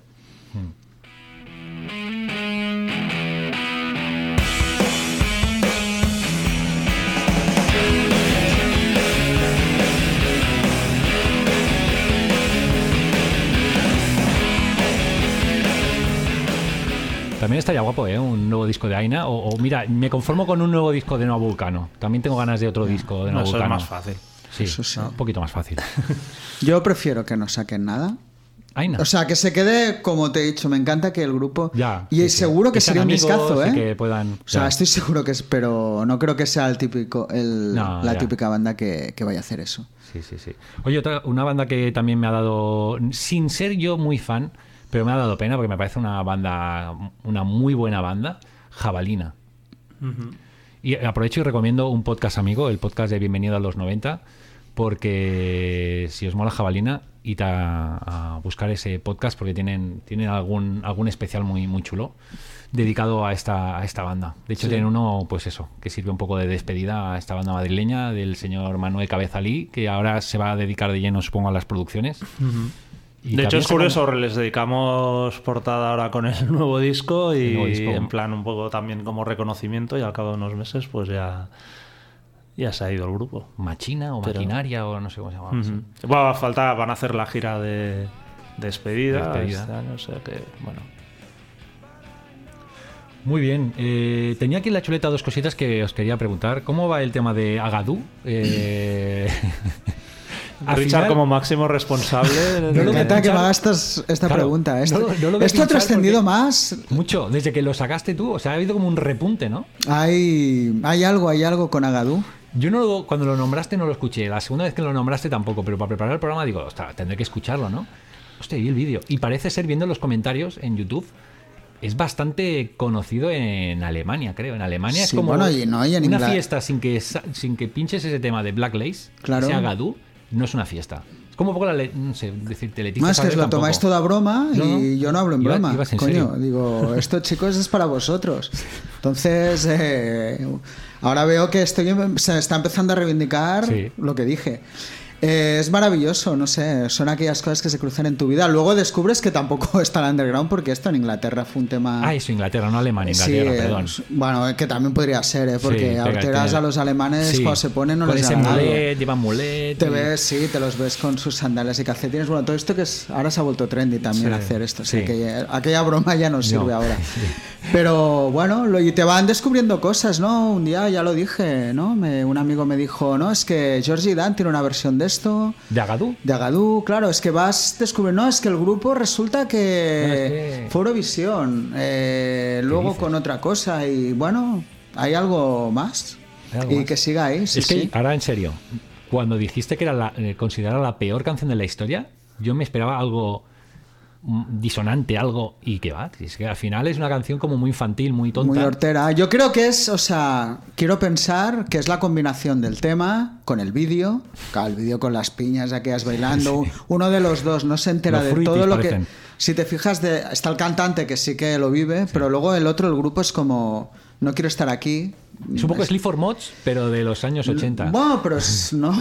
Sleep for Moch, el otro no hace nada, pero se le ve a su rollo, ¿no? Sí, Con su como que- cerveza y tal. El otro no quiere estar ahí, Ya. Luis. O sea, se ve claramente en el vídeo de no puedo ni disimular. Y bueno, pues ahí está. Para vosotros, espero este año descubriros algo más. Ya me lo Busquen ese videoclip, busquen ese videoclip. Sí, no, el videoclip lo tiene que ver todo el mundo para entender la grandeza. Sí, ¿eh? sí, no vamos a pinchar, tenéis que buscarlo. Eh, y luego otra cosa que tenía que apuntar en la chuleta y digo que no se me pase. eh, Jordi, ¿quieres aclarar algo de tu polémica con los fans de Baby Metal? No, porque es una polémica por su parte. O sea, al final tampoco. No era tu. No, no querías ofender a nadie, ni querías. De hecho, te gustó el concierto. yo- sí, sí, es que es de estas cosas que escribes en plan, a ver, Baby Metal, pues es difícil que se conviertan en el grupo de mi vida, pero los fui a ver, tenía curiosidad, el concierto me gustó, pero puse lo, lo que pensaba un poco de, de lo que hay detrás de, de esa banda o mi sensación, pero también en plan con algunas frases con un poco de, de ironía, ¿no? De, en plan, me las imagino ahí que si no hacen bien la coreografía las encierran en una mazmorra sin comer y cosas así, pero totalmente como en broma y entonces, sí. claro, y entonces de golpe te sale que eres un racista, que no sé un poco de, no sé, cada Nada cosa en su sitio, ¿no? sí, sí. Sí, pero bueno, al final son estas cosas. Tampoco, o sea, no he hecho ni ninguna respuesta a nadie ni tal, porque es que no merece No la pena, porque ya cuando entras en este bucle no, Ya. no sales. Pero bueno, nos dio un montón de visitas sin quererlo, así que bueno, mira. Mira, No unos, tengo cuan- nada que decir. unos cuantos clics. Sí. ¿Tú nada que te Sí, gustan sí. Baby Metal a ti? Bueno, eh, no fui, ¿eh?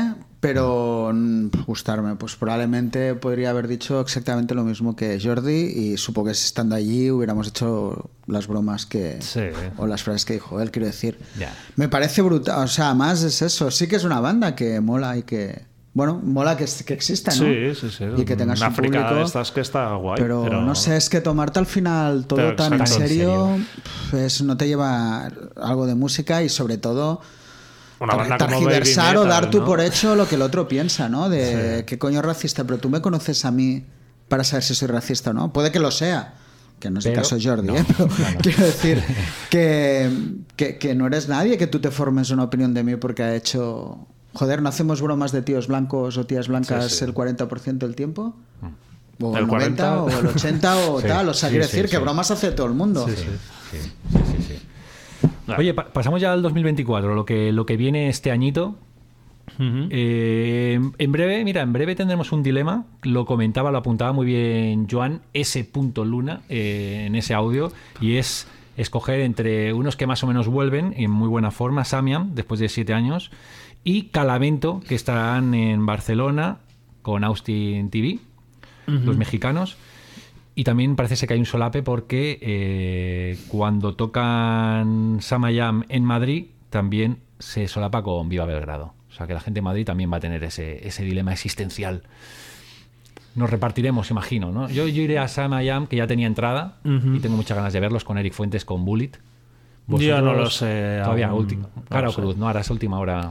Yo no puedo, así que. Ah, que trabajas, tienes otra producción. sí, no tengo, no tengo ese dilema. Siempre cuando hay algo extremo, días, pero este no es lo suficiente como para que no. Todo y que yo seguramente iría a Samayam, en el sentido de que cada evento Los vas a poder ver más fácil, veces. ¿no? ¿no? es más fácil verlos. Todo y hemos que es un mucho. concierto, de- por todo lo que hemos hablado, Muy como muy clave, ¿no? Sí. De, hostia, ver al grupo en este momento, Ya. probablemente antes de que igual vayan a ir a sitios más grandes, ¿no? Pero bueno, no sé, cuando ya no tengo que el dilema, ya tampoco me lo planteo. Ya. Oye, antes hablaba de, de Calavento, de su discográfica, que están fichando con mucho acierto. Uno de sus últimos fichajes son unos mexicanos que son Austin TV, que al parecer se conocieron en el Pepsi Center de México, hicieron muy buenas migas y después de 10 años estos mexicanos enmascarados han vuelto y van salen de gira en unas cuantas fechas, con cuatro fechas eh, con, con Calavento. Y si os parece, vamos a escucharlos un poco. ¿Os Vale. parece? Escuchamos Sí, a sí, Austin. TV que estarán tocando eso en Barcelona y también en el Guirigay Fest, un festival barra ciclo de conciertos muy interesante que se hace en Manresa con varias fechas, siempre son tres, si no recuerdo mal, tres fines de semana. Escuchamos Austin TV.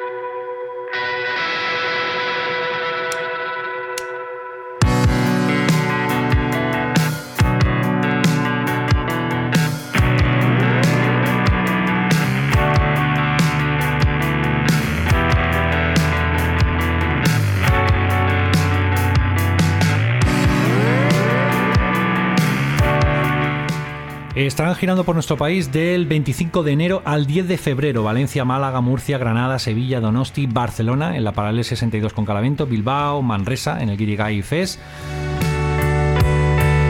Llevan 10 años parados y ahora regresan con nuevo disco Rizoma. eh, primera gira europea de la banda que ya había pasado por aquí, pero será gira y eso con nuevo disco Rizoma que saca Mungri.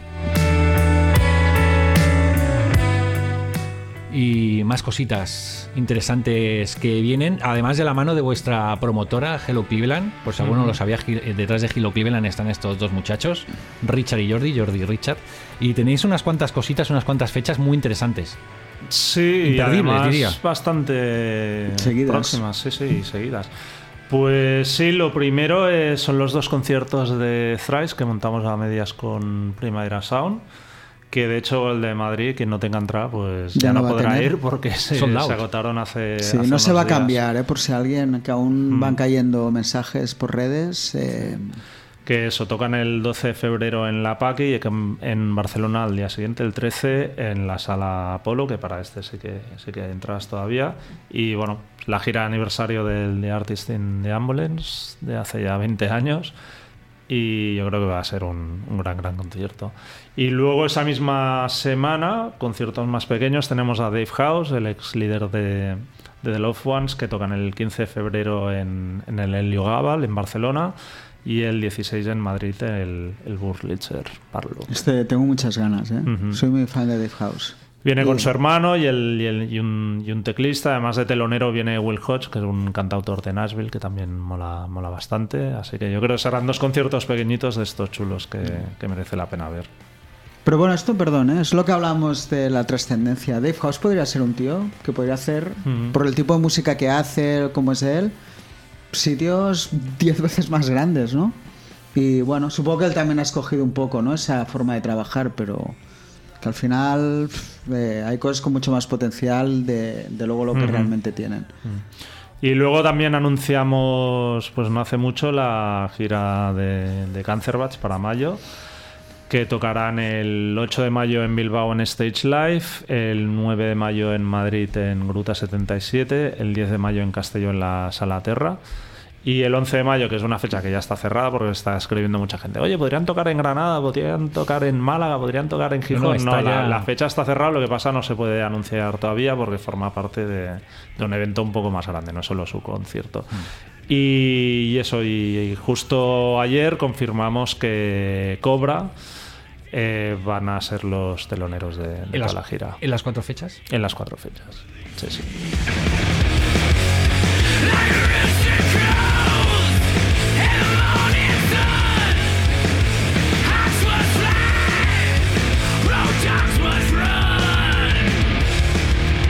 Muy fans, muy fans de Pero Cancer y ya que hace- estamos haciendo la promo así a lo Sí, bestia, pues claro. en entradium.com las entradas. Claro, están ya las entradas. Sí, sí, la las de venta. Cancer Bats ya están a la venta. Todo- todo está en marcha. Todo está a la venta. Bueno, no, perdón, Primaveras en Dice, ¿eh? Hay los de Dice. Thrice es Dice Sí, porque sí, esto pero- va... Pero Cancer Bats y Dave House es en entrada.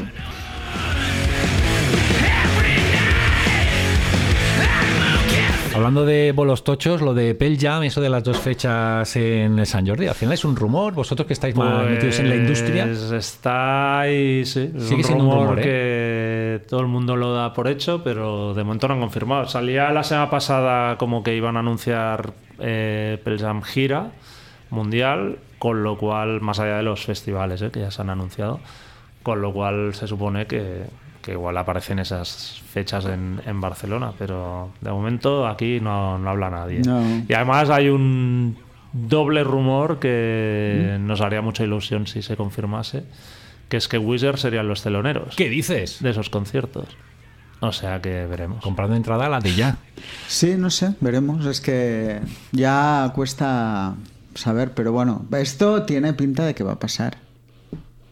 Si os parece, seguimos con apartado festivalero.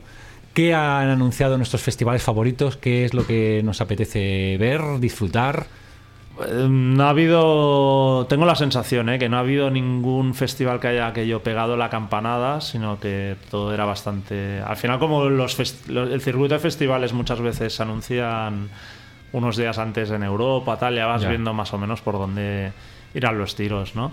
Eh, Primavera Sound, que había mucha expectación tal, yo creo que es un cartel que está bien, pero no creo que nadie diga, hostia, es el mejor festival de, de los que han hecho. Con el Resurrection creo que ha pasado un poco lo mismo, ¿no? De, claro, al final es lo que decíamos antes de expectativas versus realidad, ¿no? De todo el mundo da por hecho que Tool iban a estar en el Resurrection, no están Tool y parece que ya pf, vaya mierda, ¿no? Pero bueno, yo creo el- o sea, están en, en la- los festivales en España están pues al mismo nivel del- de lo que es un poco el circuito de festivales europeos, los nombres que están disponibles y los que están ahí, ¿no? Bueno, es que no puedes hacer nada, lo que hay es lo que hay. Ahí sí, que los, a un gran artista nunca lo vas a sacar de tu casa solo para tu festival, ¿no? Ya. Yo creo, en general, ¿eh? mi visión de los festivales es que es un concepto que cada vez el festival grande le va a costar, porque los grandes nombres ya hacen sus giras y es cada vez más difícil verlos en festival. Tienes algún año igual, pues que Metallica te han hecho algo. Pero bueno, al final un festival como Mad Cool quedaría la campanada. Pues que Madonna dijera que hubo una gira de festivales, por decirte un nombre de este tipo, ¿eh? Pero, pero es que no, esto no existe ya, ¿no? Entonces, eh, Y al fan igual eso de Pearl Jam, pues igual le apetece más verlos Ver Pearl hacen los dos conciertos en Barcelona que claro, verlos en o sea, un al final festival, ¿no? es una falta de, de nombres relevantes jóvenes que no se hayan visto mucho, ¿no? Creo que es un problema. En España, no sé, en otros países, pero creo que existe, que es que además hay tanto festival que incluso tú imagínate que solo hubiera un festival grande en España, Uf. Pues entonces dices, wow, pues tienes un cartelazo, ya hablemos de cosas más mainstream o po- poco juntemos Mad Cool Primavera, aunque los dos festivales si oyeran esto me matarían, ¿no? Porque no, no tenemos nada que ver, pero ya me entendéis lo que quiero decir, ¿no? Los de metal ni te cuento, o sea, con Rock Imperium por un lado, que no sé, eh, Resu, Resu, que sí, luego está Rockfest. Leyenda, Rockfest con Claro. Parkway Drive está muy bien eso. ¿eh? entonces, tú a lo mejor si tuvieras, tendrías un festival que es un poco, salvando las distancias, lo que es el Hellfest en Francia, ¿no? Que aquello es una barbaridad, que no sé hasta qué punto tampoco todo eso, la capacidad de absorber tanta música, No, es posible, ¿no? Bueno. Pero bueno, mm, no sé, yo lo que creo que hay una tendencia, y creo que se está viendo, que la gente le está empezando, el público casual, y con esto no es una etiqueta despectiva, pero ese público que va Sí. más un poco porque quiere ver música, se está tirando más a irse y gastarse el dinero en un estadio. estadio y ver un bolo aquel día bien y centrarse en ello y esto, que, a- que en tirarse tres días en un festival con todas las incomodidades que al final lleva, ¿no? Eso es. Entonces, yo creo que ese público les hacía igual una cosa que otra y creo que la tendencia, de hecho ahora es más exclusividad casi Ya. irte a un bolo de estadio o de, ya no te digo, un Olivia Rodrigo en un San Jordi que va a ser imposible tener un ticket o Taylor Swift, bueno, todos estos grandes, bueno, yo qué sé, o si viniera CC, mm, que agotarían en un momento. Entonces creo que la tendencia se está yendo porque tampoco es que los festis luego realmente miras yo hablo por mí, ¿eh? No quiero ir aquí de listo, pero digo, es que, es que realmente no tengo la sensación de que me vaya a perder absolutamente nada si no voy a ninguno que diga, quiero ver a esta banda por encima de todo, ¿no? Yo el FOMO solo lo tengo con festivales pequeños. Mira lo que te Y digo. entonces creo que ese es el futuro, pero ya es otro, otra, ment- o no el futuro, o lo que tiene un poco de sentido de ver grupitos chulos en un entorno amable, agradable, Sí. y donde realmente hay un promotor que entienda que, que no se va a hacer ultra rico, Eso es. Porque, bueno, hacer es- festivales a todos los niveles es muy complicado, ¿eh? Yo en ese sentido quiero apuntar dos festivales rápidamente. Uno es el Actitude, que tendrá lugar eh, este año, el 28 y 29 de junio. Ah, Normalmente había sido en julio, en alguna edición se pasó a septiembre y ahora eh, están probando con el mes de junio a ver qué tal va la cosa. 28 y 29 de junio será un formato reducido, solo pues eso, dos fechas, normalmente hacían tres, incluso habían llegado a hacer cuatro. No sabemos eh, nada del cartel, seguro que estará guay. Y las entradas están ya a la venta con un precio insultantemente barato. Y luego ¿Cuánto? el- eh, me parece que eran 15 20 euros. Es 20 que euros. entramos en otro juego, es que es... Claro. Y luego está el Canela, que es un cartel, el de este año, que podría haber firmado perfectamente Rockzone o el Ecualizador, porque hay un montón de bandas que nos gustan. Están desde Tus Wednesday, Jordi, hasta a Joyce Menor, Military Gun, eh, White Reaper. Guapísimo. Ya. Sí, sí, o sea, a mí es un festival que Muchas ganas. ahora este mismo me año apetecería más. es el mejor, eh, o sea, a mí es si tuviera que decir... Pero también porque es eso, está más dimensionado, ¿no? Sí. Más humano. No Yo creo de, todas maneras, sí. también en- creo que en el tema de los festivales, quizá a veces la gente que vivimos en Barcelona o en, o en Madrid, eh, tenemos una opinión un poco distorsionada porque al final tenemos la opción de ir a conciertos cada Casi cada semana. hemos visto muchas bandas muchas veces, pero igual si vives en una, ya no digo una capital de provincia de- del centro de España o, o en pueblos pequeños, al final igual tener la oportunidad de irte tres días a, a un sitio y ver 40 bandas, pues te sacia un poco para el resto del año y es una... O sea, en ese punto creo que es el único quizá que, que le veo sentido ir a un, a un festival. En el nuestro quizá realmente es lo que dice Richard. ¿Qué, ¿Por qué grupo te moverías? Es que muy pocos. Muy pocos. Eh, otro problema que veo, eh, esto que ha hecho Jordi es cierto, a veces desde aquí perdemos la perspectiva, pero otro problema que hay, yo creo, en esto sí cada vez va a ser más complicado, es lo, lo caro. Ya no la entrada al festival, sino lo caro que se está convirtiendo volar, eh, alojamiento, o sea, dormir en una ciudad como Barcelona o Madrid. En esos meses En esos es meses es imposible. prohibitivo De hecho, los promotores pequeños se quejan de eso, que es imposible buquear algo de, de- nada, de Sí, sí. hardcore, algo que no tenga nada que ver esa semana, porque es que no vas a poder encontrar un Claro, Airbnb para esa entonces, banda. todo esto incluso para el público guiri, del cual se alimentaba mucho, o sea, para un inglés mm, se ha duplicado como el coste de venir a Barcelona de lo que era hace cuatro años. Entonces, claro, el inglés que te venía al primavera, por decirte un festival urbano, bueno, pues ya no es tan chollo, ¿no? Y al final creo que esto tampoco, lo supongo que los festivales deben de estar muy preocupados por, por este tipo de cosas, ¿no? Porque realmente ahí ya, más allá del coste y la inflación de las bandas, que es desproporcionado, que esto es otro tema que ya hemos ido apuntando, ¿no? Muchas de manera veces, sí, sí. regular, es eh, el coste de, de la vida, ¿no? Correcto. También creo por eso los grandes beneficiados por eso de que todo se ha vuelto tan caro, de manera igual contradictoria son los propios festivales en el ticket de sus abonos. O sea, antes pagar 250 euros por un abono de festival parecía una locura, pero si ir a un concierto solo de un artista en un estadio te vale 150, Bueno, los 250 ya no te parecen tan caros. Para Queens, O of sea, para Queens of the Stone Age me parece que me he dejado 80 euros. Sí, y eran las baratas. Las Había- baratas, ¿no? Las caras Mm. eran de 100, 100, claro. por eso. A mí me of una Age 100 barbaridad, ¿eh? euros, pues igual dices, pues los... No sé ahora cuánto vale el del primavera, pero bueno, 200 y pico, o casi Sí. 300. Son como lo mires. Pues en el fondo no Ya, es tan Ya, caro, ¿no? Ya, ya, ya. ¿Visto así? No, no, estoy muy de acuerdo. O sea, a mí el precio de Queens ha sido un precio. De hecho, es más caro que Sheryl Crow.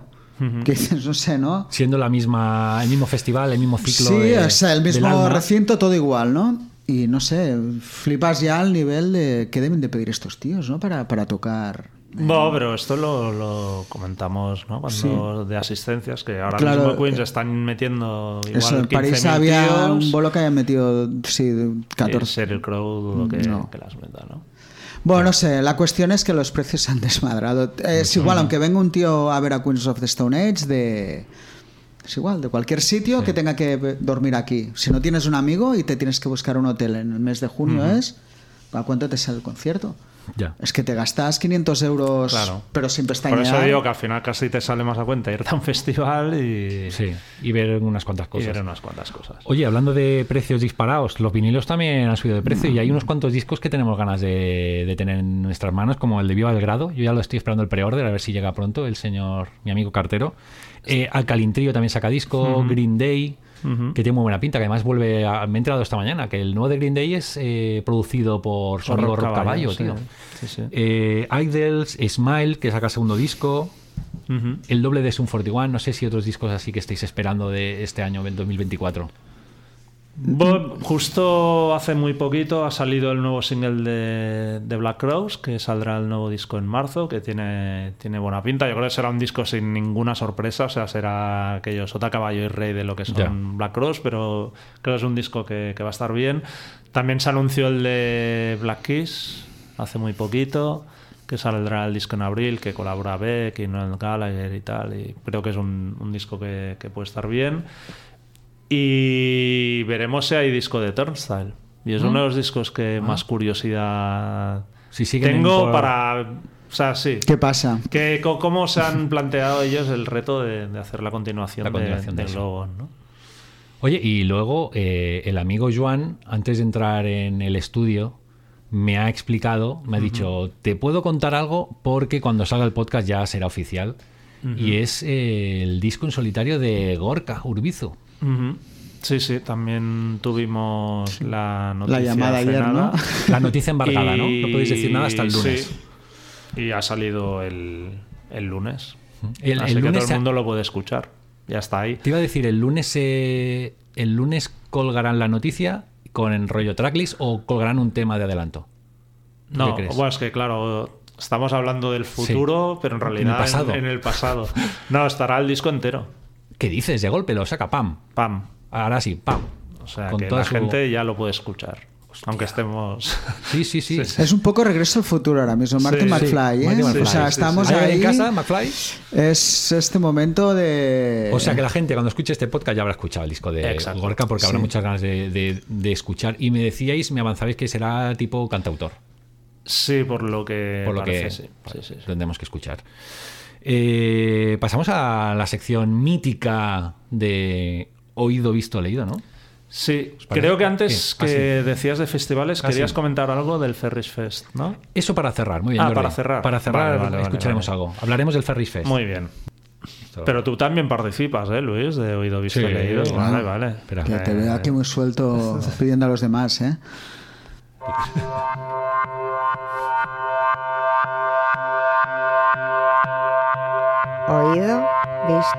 Leído.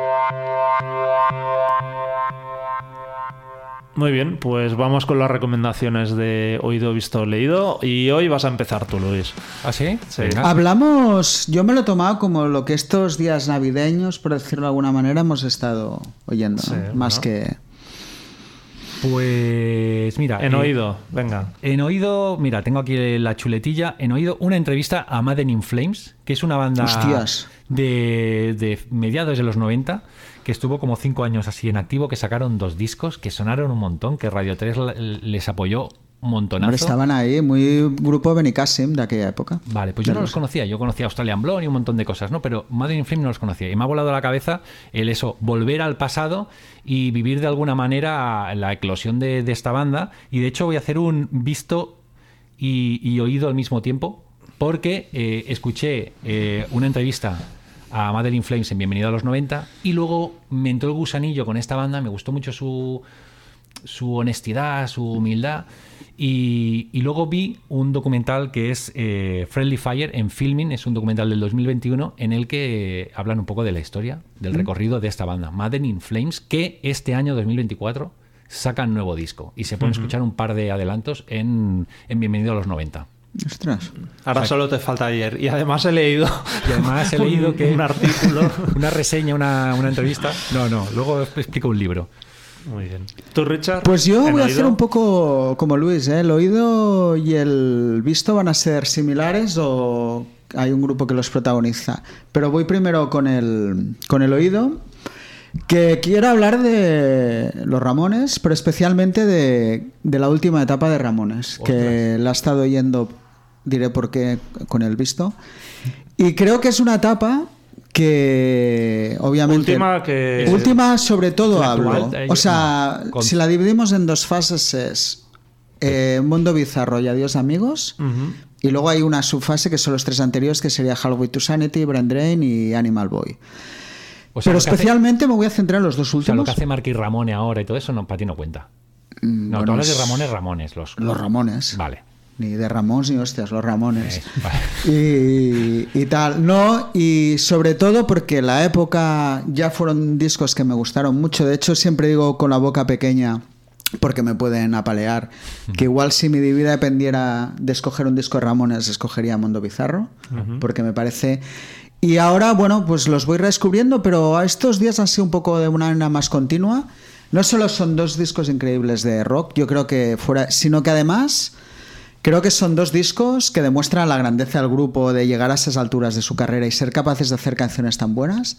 Y sobre todo de que en el fondo son dos discos que me cuesta emparentarlos con, con otro tipo de bandas. O sea, los Ramones sonaban a Ramones cuando hacían su sonido que todos conocemos, pero se fueron haciendo un tipo de discos que tampoco realmente eran inclasificables y es que los temas eran muy buenos. Fue una época en que Didi volvió, aunque no estaba en la banda, a componer con ellos. Bueno, eh, dos discos realmente increíbles de, de 10, ¿eh? No esto. Y creo que es una etapa que, bueno, siempre todos pensamos en lo de siempre de, de ellos, que obviamente es increíble, Sí. pero que es que esa, esa etapa me parece absolutamente brutal y sobre todo porque también es un poco la que yo viví realmente Ya, a fondo, ¿no?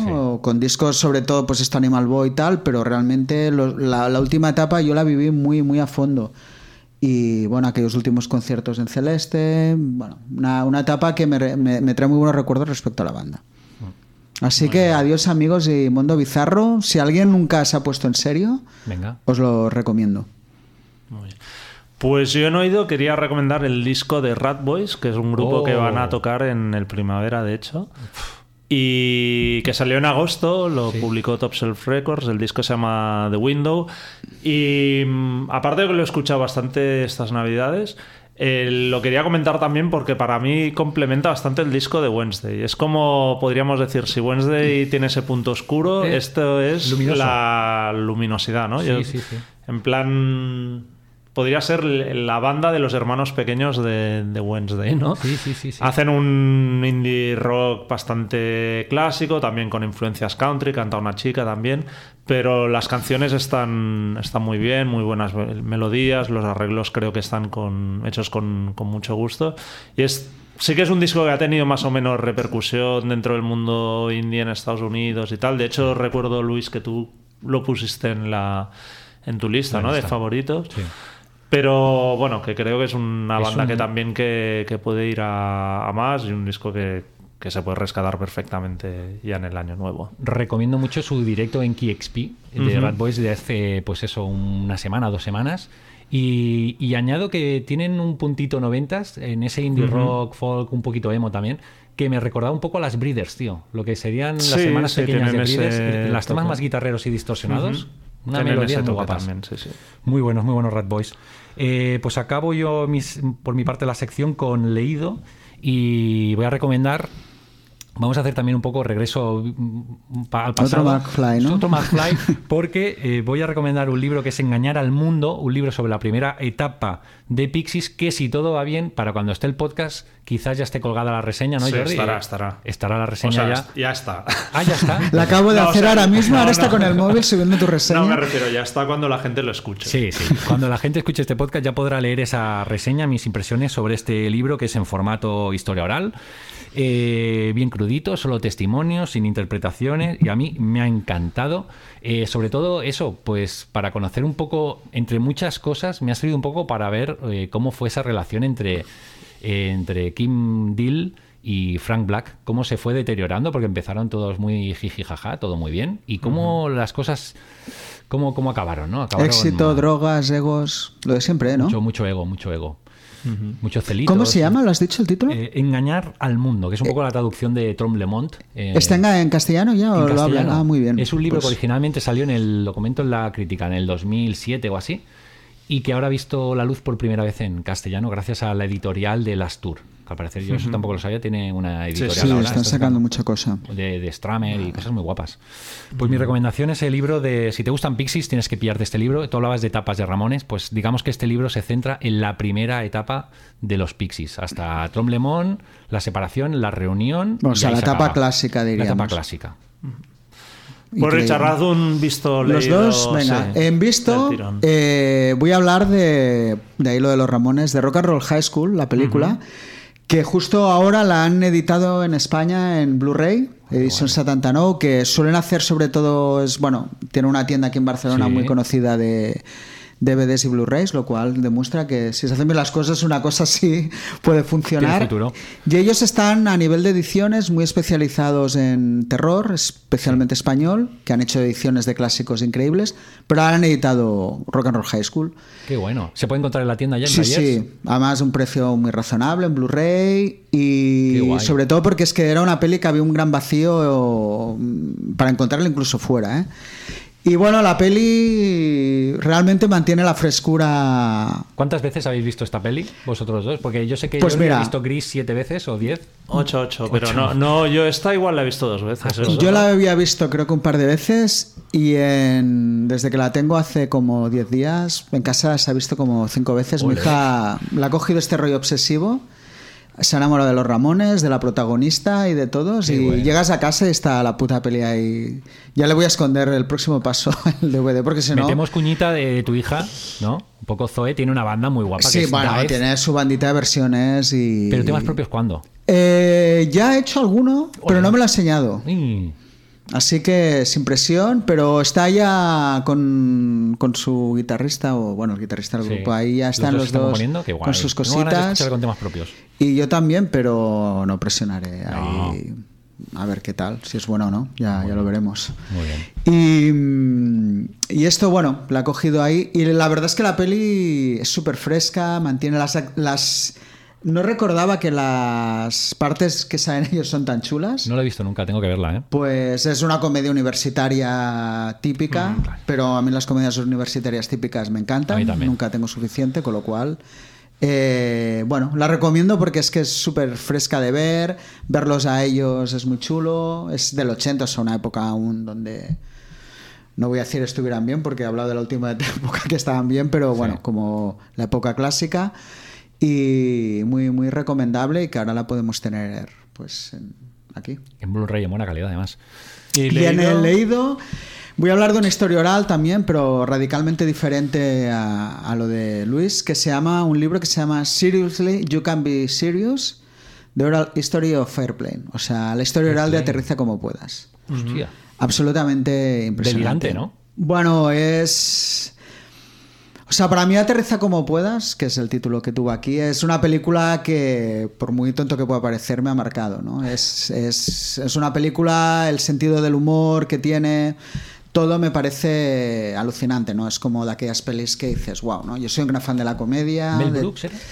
¿El qué? ¿El productor o el No, director? los ¿Quién es? directores eran Jerry Zucker, David Zucker y J.M. Abrams, Ah. ¿no? Tres nerds en el fondo de, que, que crecen. Bueno, explica la historia, de hecho, Más allá de la peli, se va la, la, intra- intercalando. la intrahistoria de la película, ¿no? y de que- ellos, de ellos cómo van evolucionando y de cómo se llega hasta allí. ¿no? Ellos ya habían hecho una película anterior como guionistas que la, la dirigía John Landis, que es el de Animal sí House, sí, sí, eh. Blues Brothers, que ya era como una antesala de este tipo de gag absurdo. Hmm. Eh, y entonces la peli lo único que hicieron, pero es que es muy bueno para dar cuatro pinceladas, ¿no? Como el concepto que ellos tienen, eh, aterriza como puedas, es, es, es una parodia de una película de los 50 de, de un aterrizaje así forzoso. de un ¿no? aterrizaje forzoso que se llama Zero, una peli de serie B. Vale. Ellos lo que hicieron fue coger ese concepto, tener actores de serie B de cierto nivel. Leslie Nielsen, que ahora lo tenemos como... Como actor de Era un comedia. tío de, de- de cine serio.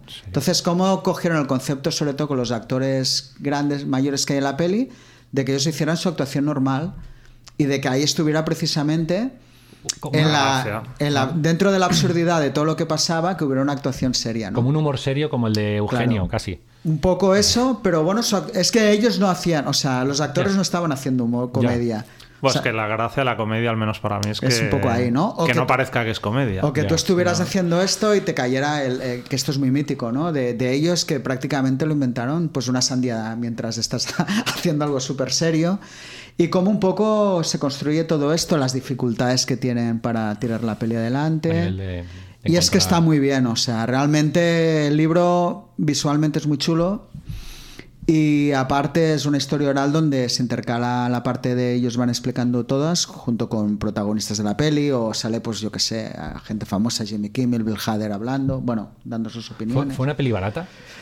Fue una peli de bajo presupuesto, sí, sí. O sea, todo y que salió por unos estudios grandes, sí, sí, donde nadie realmente eh, tenía claro que era aquello. ¿eh? O sea, al final, lo típico, alguien se encariña del proyecto y tiran adelante, pero era una película. Es que casi inventaron un género, ¿no? Bueno, es que se inventó un género. Es Yo creo que ahí lo de- perfeccionaron. sucesión de gags, ¿no? Lo perfeccionaron, pero sí hay una historia, ¿no? De hecho, también explican, dice, sí, pero para que la gente se enganche a la película tiene que haber una historia. Que la hay, que es como un poco la historia de amor entre ellos. Dentro... Bueno, en fin, eh, supongo que no sé si quien esté oyendo no la ha visto, pero si la quiere ver, aparte es una peli, me la volví a ver hace poco, dos veces, y es que sigue manteniendo frescura. Hay tanto pasando visualmente todo el rato. Claro, que es que- de la primera, porque luego ¿Eh? hay un montón de secuelas. bueno, no, hubo la segunda solo. ¿Solo ¿eh? dos? Sí, La de que ya no estaban medio. ellos tan involucrados. eh, y era el mismo concepto, pero faltaba la brillantez, que no está mal de la primera. No, ellos luego hubo la garra, la sesión de la, la saga de agárralo como puedas, que era de Ah, Naked Gun. Ahí que- es donde me he liado yo. Claro, que, hubo tres pelis que venía de una serie de televisión que había fracasado, que era Police Squad, con Leslie Nielsen de protagonista. Vale, vale. Y bueno, ahí es, me podría pasar horas hablando de esto, ¿eh? pero básicamente el libro es increíble y la peli es increíble. Qué bueno. Muy bien. Eh, pues yo he visto, he visto Eso. bueno, dos apuntes rápidos. Quería recomendar el nuevo videoclip de MGMT, que yo creo que es otro de los discos que tengo ganas de, de esperar de esta temporada. Eh, sacaron también hace muy pocos días. La canción se llama Nothing to Declare, el vídeo también, si lo podéis buscar en YouTube. Y básicamente el videoclip, o sea, me sorprendió porque a día de hoy es difícil que un videoclip te llame la atención. Pero es eh, grabado así en plan cámara aficionado. El viaje de una chica que no tiene brazos. Wow. Pero Una real. chica joven, sí, sí.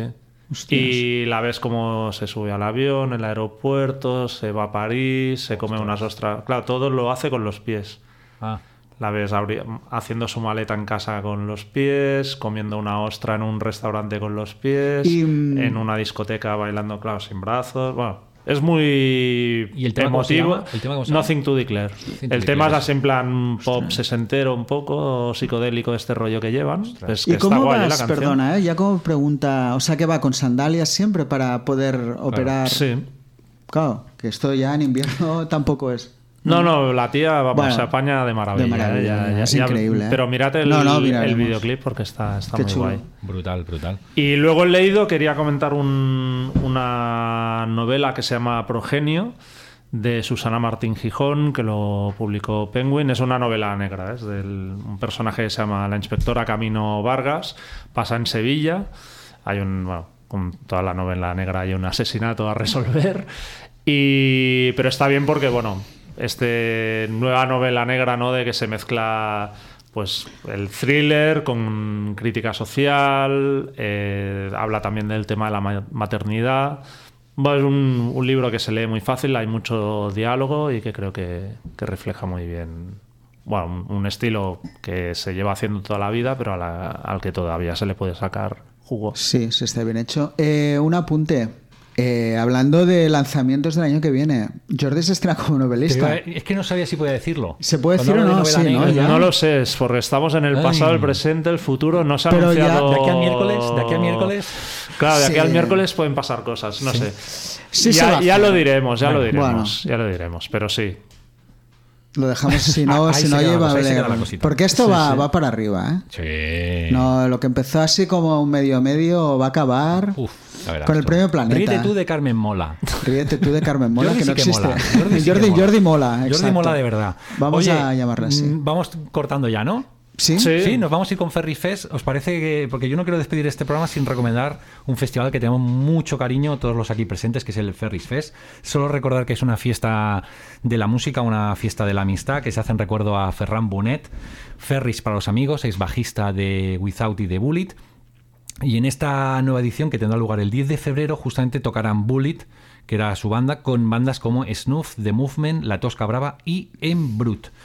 Nos vamos con un temita de Bullet, que además también estaba en nuestros tops. Sí, sí, están en, en la lista también. Muy buen disco. Pues chicos, ha sido un súper placer. Nos vamos, Gracias. Nos vamos recordando ese Ferris Fest. 10 de febrero podéis comprar ya las entradas y eso, que ha sido un súper placer teneros aquí otra vez en los estudios de Distrito Radio, compartir eh, podcast. Lo podéis escuchar, mira, él ha visto la película aquella cinco veces. Podéis escuchar este podcast varias veces. En, Las que en- en el canal del ecualizador y en el canal de Rockzone y así De hecho, el reto es que lo escuche más veces de las que he visto yo Rock and Roll High School estos Venga. días, ¿vale? Da puntos eso, ¿no? Por supuesto. En el molómetro, si has En el escuchado esto- molómetro, tal. Muy bien, oye, nos vamos con Bullet con este temazo Avalanche, que además los estaremos viendo con Sama Yam en unos días. Hasta luego. Hasta luego. Adiós. Adiós. Adeu.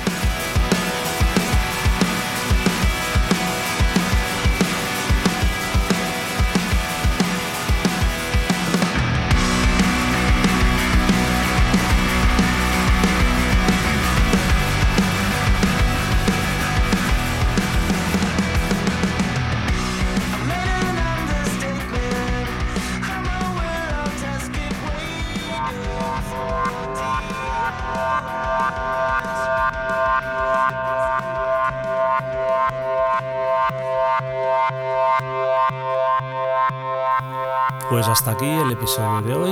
Esperemos que hayáis pasado un buen rato. Si es así, por favor, descargad o suscribiros al podcast de Rockzone en cualquiera de las plataformas donde escuchéis vuestros podcasts habitualmente, Spotify, Apple, Evox, y dejarnos una puntuación o un comentario que por lo visto al algoritmo le mola. Y si os ha gustado, no dudéis en recomendar el podcast a vuestros amigos. Muchas gracias, hasta la semana que viene y hasta entonces podéis seguirnos como siempre en nuestra web rockzonemac.com, así como a través de Facebook, Twitter o Instagram. Nos vemos.